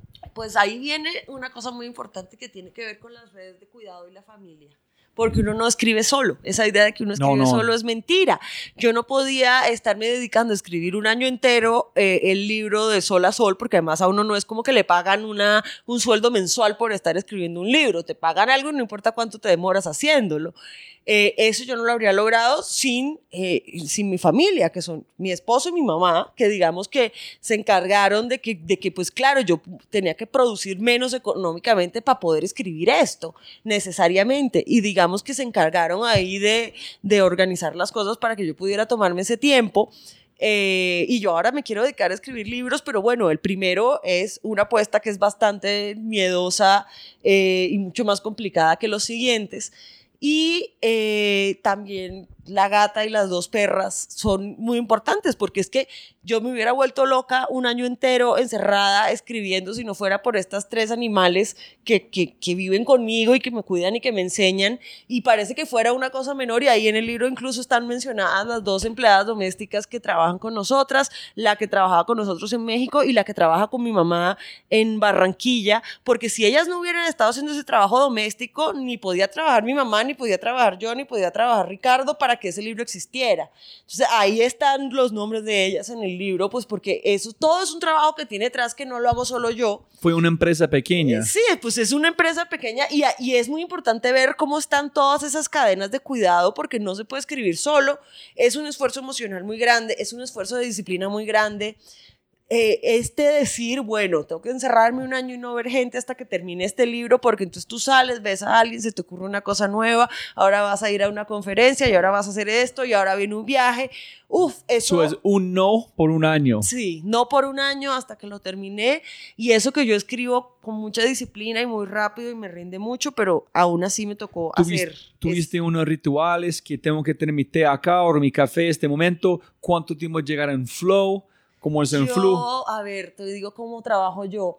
Yo empiezo a escribir a las 5 de la mañana, me levanto tipo 5 de la mañana, me hago un café, veo una serie y empiezo a leer como prensa y cosas y trabajo de corrido como hasta las 8, que hago una pausa para desayunar y luego sigo trabajando hasta el almuerzo a mediodía y por la tarde hago ya cosas que tienen que ver más con interactuar con gente o cosas administrativas o, o entrevistas o cosas así. Y esa es, digamos, mi rutina diaria de todos los días, que es así súper disciplinada. Ahí me tocó especialmente cortar como, como reuniones sociales, porque eso quita mucho tiempo y luego trasnocha y así. Eh, yo escribo con esa disciplina diaria desde hace Uy, muchos pucha. años, desde hace 12 años. Entonces, ya, y, y digamos que lo, tener los libros, sacar, organizar la información, traerla. Luego había un día en que ya estaba organizada la información y ya empezaba yo a trabajar como, yo escribo como, yo, yo soy artes plásticas, entonces viene, viene de ahí, yo escribo como si pintara, entonces hago un boceto y voy rellenando colores base y entonces luego viene otra capa y al final viene una capa en donde ya uno hace que toda que toda la prosa se lea suave y se lea rápido y se lea de forma sencilla. ¿Tú conoces a Adriana Marmurek? No. Es una artista plástica que trabaja en erótica. Ajá. Es brillante. Fue mi podcast. Fue mi podcast. Tiene que hablar con él Sí, una amiga. sí. Voy a poner en contacto. Es Por divina favor. esta mujer. Divina, divina. Eh, Listo. Esa es otra conversación. Ah, yo yo estoy en otra- arquitectura, entonces listo. listo. Eh, las últimas preguntas para terminar. Eh, el consejo, bueno o malo, que tuvo un impacto más grande en su vida. Porque a veces que no puedes hacer o no hacer este es el mejor, o a veces algo llega. Y puede ser un, un consejo de un animal, no tiene que ser verbal. Por eso que tuviste una cartera, una serie, puede ser una bobada. No tiene que, ¿Cuál pedacito que puedes construir como un consejo cambió su vida de una forma? Yo creo que mis abuelas y mi mamá me enseñaron una cosa que es muy importante, que es a respetar mis sentimientos. A las mujeres nos enseñan mucho a desconfiar de lo que sentimos. Entonces, uno siente rabia, estás exagerando. Tienes una sospecha de que alguien te está diciendo mentiras, eso es video, te lo estás imaginando. Eh, estás, triste, estás siendo muy sensible y exagerada. Eh, a nosotras, a las mujeres, nos cuestionan mucho nuestras emociones y eso es una cosa muy fuerte porque empezamos a dudar de nuestras propias emociones todo el tiempo y estamos incómodas y nos sentimos mal en alguna situación y decimos, no, no, no, estás exagerando, no está pasando nada. Eh, yo creo que eso no basta para salvarse de la violencia, pero sirve, porque mucho de la, salvarse de la violencia es suerte. O sea, pero, por ejemplo, pero, pero salirse de una situación peligrosa a tiempo, eh, a veces depende de que uno respete la emoción incómoda que uno está sintiendo y uno diga, me tengo que ir de aquí. Por ejemplo, yo cuando tuve, esto nos basta, ¿eh? Porque, porque luego está la suerte y, y eso de, ahí ya eso es suerte. Porque no quiero que las mujeres que escuchen esto piensen, ah, si yo hubiera hecho eso, no habría sido víctima de violencia. No, no, No, es culpa no, no, nuestra nunca, ni, ni, ni, y digamos que, que yo me salvé por suerte, pero por ejemplo, llegué una vez, eh, yo recuerdo cuando tenía 17 años, un profesor de teología tomó un especial interés en mí, yo pensé que era porque yo le parecía muy interesante y muy inteligente. Yo en esa época, a los 17, no sabía que un man de 30 y pico difícilmente le va a parecer interesante a una niña de 17, pero yo era optimista eh, y, tenía una opinión muy alta de, mis capacidades intelectuales. Entonces el tipo, así que me empezaba a regalar fotocopias y no sé qué. Y un día me dijo, ven por unas fotocopias el viernes por la noche a mi casa. Y yo fui a su casa el viernes por la noche por las fotocopias y estaba él solo en su casa. Eran las 8 de la noche. El tipo me preguntó si yo era virgen. Yo contesté, sí, soy virgen. Yo dije, bueno, es una pregunta, tiene una respuesta. Yo, ¿por qué no la puedo contestar? ¿Como estilo Harvey Weinstein o algo ah, así, pero yo tenía 17 años, yo tenía como entender lo que estaba pasando. Luego, luego me hizo un comentario de que mis tetas eran muy ricas y yo dije, bueno, mis tetas son bonitas, es, es verdad, o sea, yo dije, ok, eh, eh, te lo repito. Luego me hizo un comentario de, ay, tus tetas son muy ricas y yo dije, bueno, ok, pues pues sí, mis tetas son chéveres, ¿cuál es el problema? Y yo me empecé a sentir incómoda, pero mira cómo yo racionalmente ya me estaba convenciendo de que aquí no estaba pasando nada nosotros que tenemos esta edad, yo te digo estas cosas, inmediatamente se nos prenden todas las alarmas. Pero yo que era una niña de 17 que me creía capaz de todo y me creía invencible, pues claro que no veía eso. Además, no había lidiado con suficientes hombres adultos como para saber qué era acoso, ni qué podía pasar, ni cuáles eran las consecuencias. Y yo me empecé a sentir incómoda, pero no sabía por qué. Y me decía racionalmente, bueno, estas son unas preguntas normales, ¿por qué no me las puede hacer? Y de repente lo llamó la novia y habló con la novia y no le dijo a la novia que yo estaba ahí en su casa. So, aquí es un sentimiento que tiene que escuchar. Claro, y yo ahí dije, uy, qué, qué raro, porque no le dijo a la novia. Yo de 17 años no tenía las herramientas ni las capacidades para pensar, estoy en peligro, este tipo me podría violar, esto es acoso, ¿cómo? No, o sea, yo no tenía manera, Mr. Magoo, o sea, yo no me daba cuenta de nada, pero me di cuenta que me sentía muy incómoda y me fui. Si yo no me hubiera ido, quién sabe qué otra historia te estaría contando.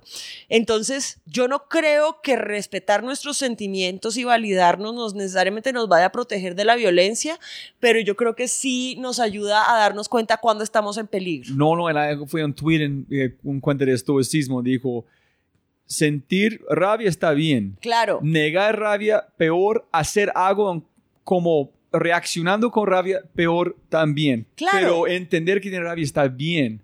Y, y las mujeres no nos dejan tener sentimientos negativos, nos dicen que no podemos tener rabia, que no podemos tener... Todas esas cosas nos dicen que no las podemos tener. Yo creo que ese es el mejor consejo. No me lo dieron así directo, pero digamos que era una actitud de respetar esas emociones negativas, asumirlas y honrarlas. Y yo creo que a las mujeres eso es una licencia que nos tenemos que dar. También eso creo que nos ayuda a hacer paces con muchas cosas de nosotras mismas, pero yo diría que sí.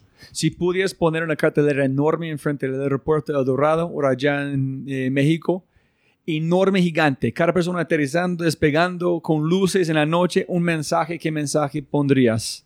Que no hay personas ilegales y que las personas migrantes debemos tener los mismos derechos en todas partes. Si esto va a ser un aeropuerto, ahí. Yo soy una mujer migrante, yo me fui a vivir a México, soy una migrante de, que migró en las mejores condiciones posibles pero, pero siento que en este momento en el mundo el problema con la migración y, el miedo y el pánico a los migrantes es una cosa muy fea. Todas las personas que migramos lo hacemos porque queremos una mejor condición de vida, porque si no tú te quedas en el lugar donde estás más cómodo eh, y en donde creciste. Y yo creo que eso es una valentía que hay que respetar mucho. Si ponemos un cartel en un aeropuerto, sería sobre eso. Y qué pena por toda la gente escuchando. Me imagino hay muchas puertas que yo fue invisible para mí. Tenemos que hacer otro.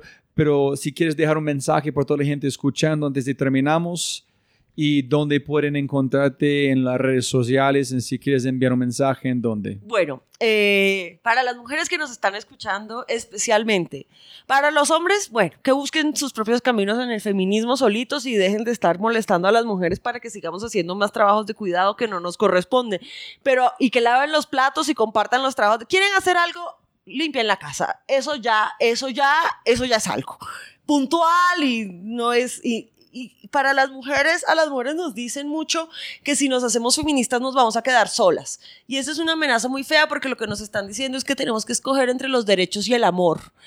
Y, y lo que nos dicen básicamente es que si luchamos por nuestros derechos nos vamos a quedar sin amor. Y eso es una amenaza muy injusta para las mujeres porque obvio que todas queremos el amor. O sea, ante esa pregunta vamos a decir amor, porque es que los, hombres, los seres humanos y las mujeres no podemos sobrevivir sin, sin amor. Eso es, eso es una cosa de supervivencia. Yo lo que le quiero decir a las mujeres es que es mentira esa disyuntiva, es una trampa retórica que es falsa.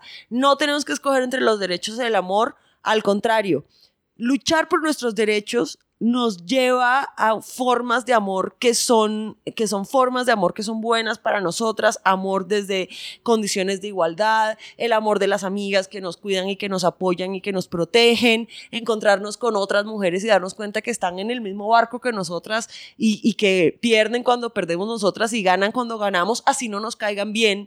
Yo creo que eso es una cosa muy bonita que enseña el feminismo y que de hecho reconcilia. Entonces, es al contrario. El feminismo no es un camino que nos vaya a alejar del amor en nuestras vidas, sino que al contrario nos, nos va a dar una forma de amor que es mucho más sostenible y mucho menos violenta que las que nos han enseñado. Entonces, háganse feministas cuanto antes. Listo. Cata, la conversación fue mejor que imaginaba. Si Ay, ganar más bueno. plata, no, Ay, más tiempo. Muchas gracias. Bueno, Chao. pero volveremos a hablar de brujería en otro día. Chao.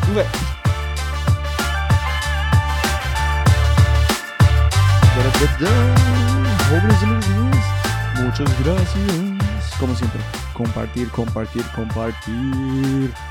Aquí es un pedacito del podcast que viene.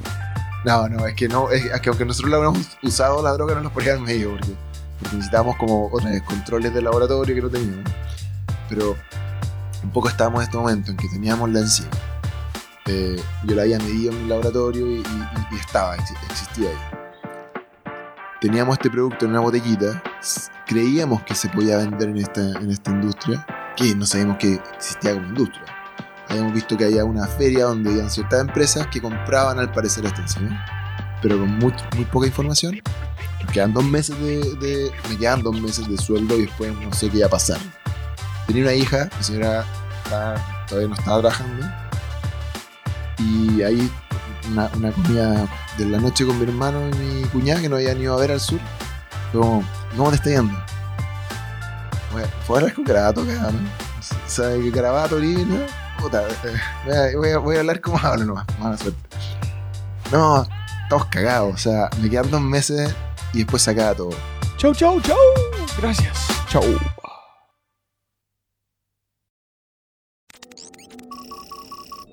Como siempre, siempre puedes ganar más plata, pero no más tiempo. Muchas gracias por escuchar. Antes de terminar, unas cosas importantes para preguntar y mencionar. Número uno, deja una calificación en Spotify. Ya, ya, déjala. Literalmente toma segundos y como yo mencioné, el impacto es enorme. Además, estarás garantizado de sentirte increíble el resto del día. También estamos produciendo todo el contenido en YouTube. El canal es espectacular. Tengo mi newsletter Conejo Blanco, las notas del podcast y los enlaces, las transcripciones. Nuestro otro podcast, Matamos Preguntas, escúchalo. Y más se puede encontrar en thefryshow.com. Y si quieres enviarme un mensaje o patrocinar el podcast, puedes enviar mi mensaje usando cualquiera de mis redes sociales con mi nombre a Robbie J. Fry. Gracias, abrazo grande y sigue escuchando.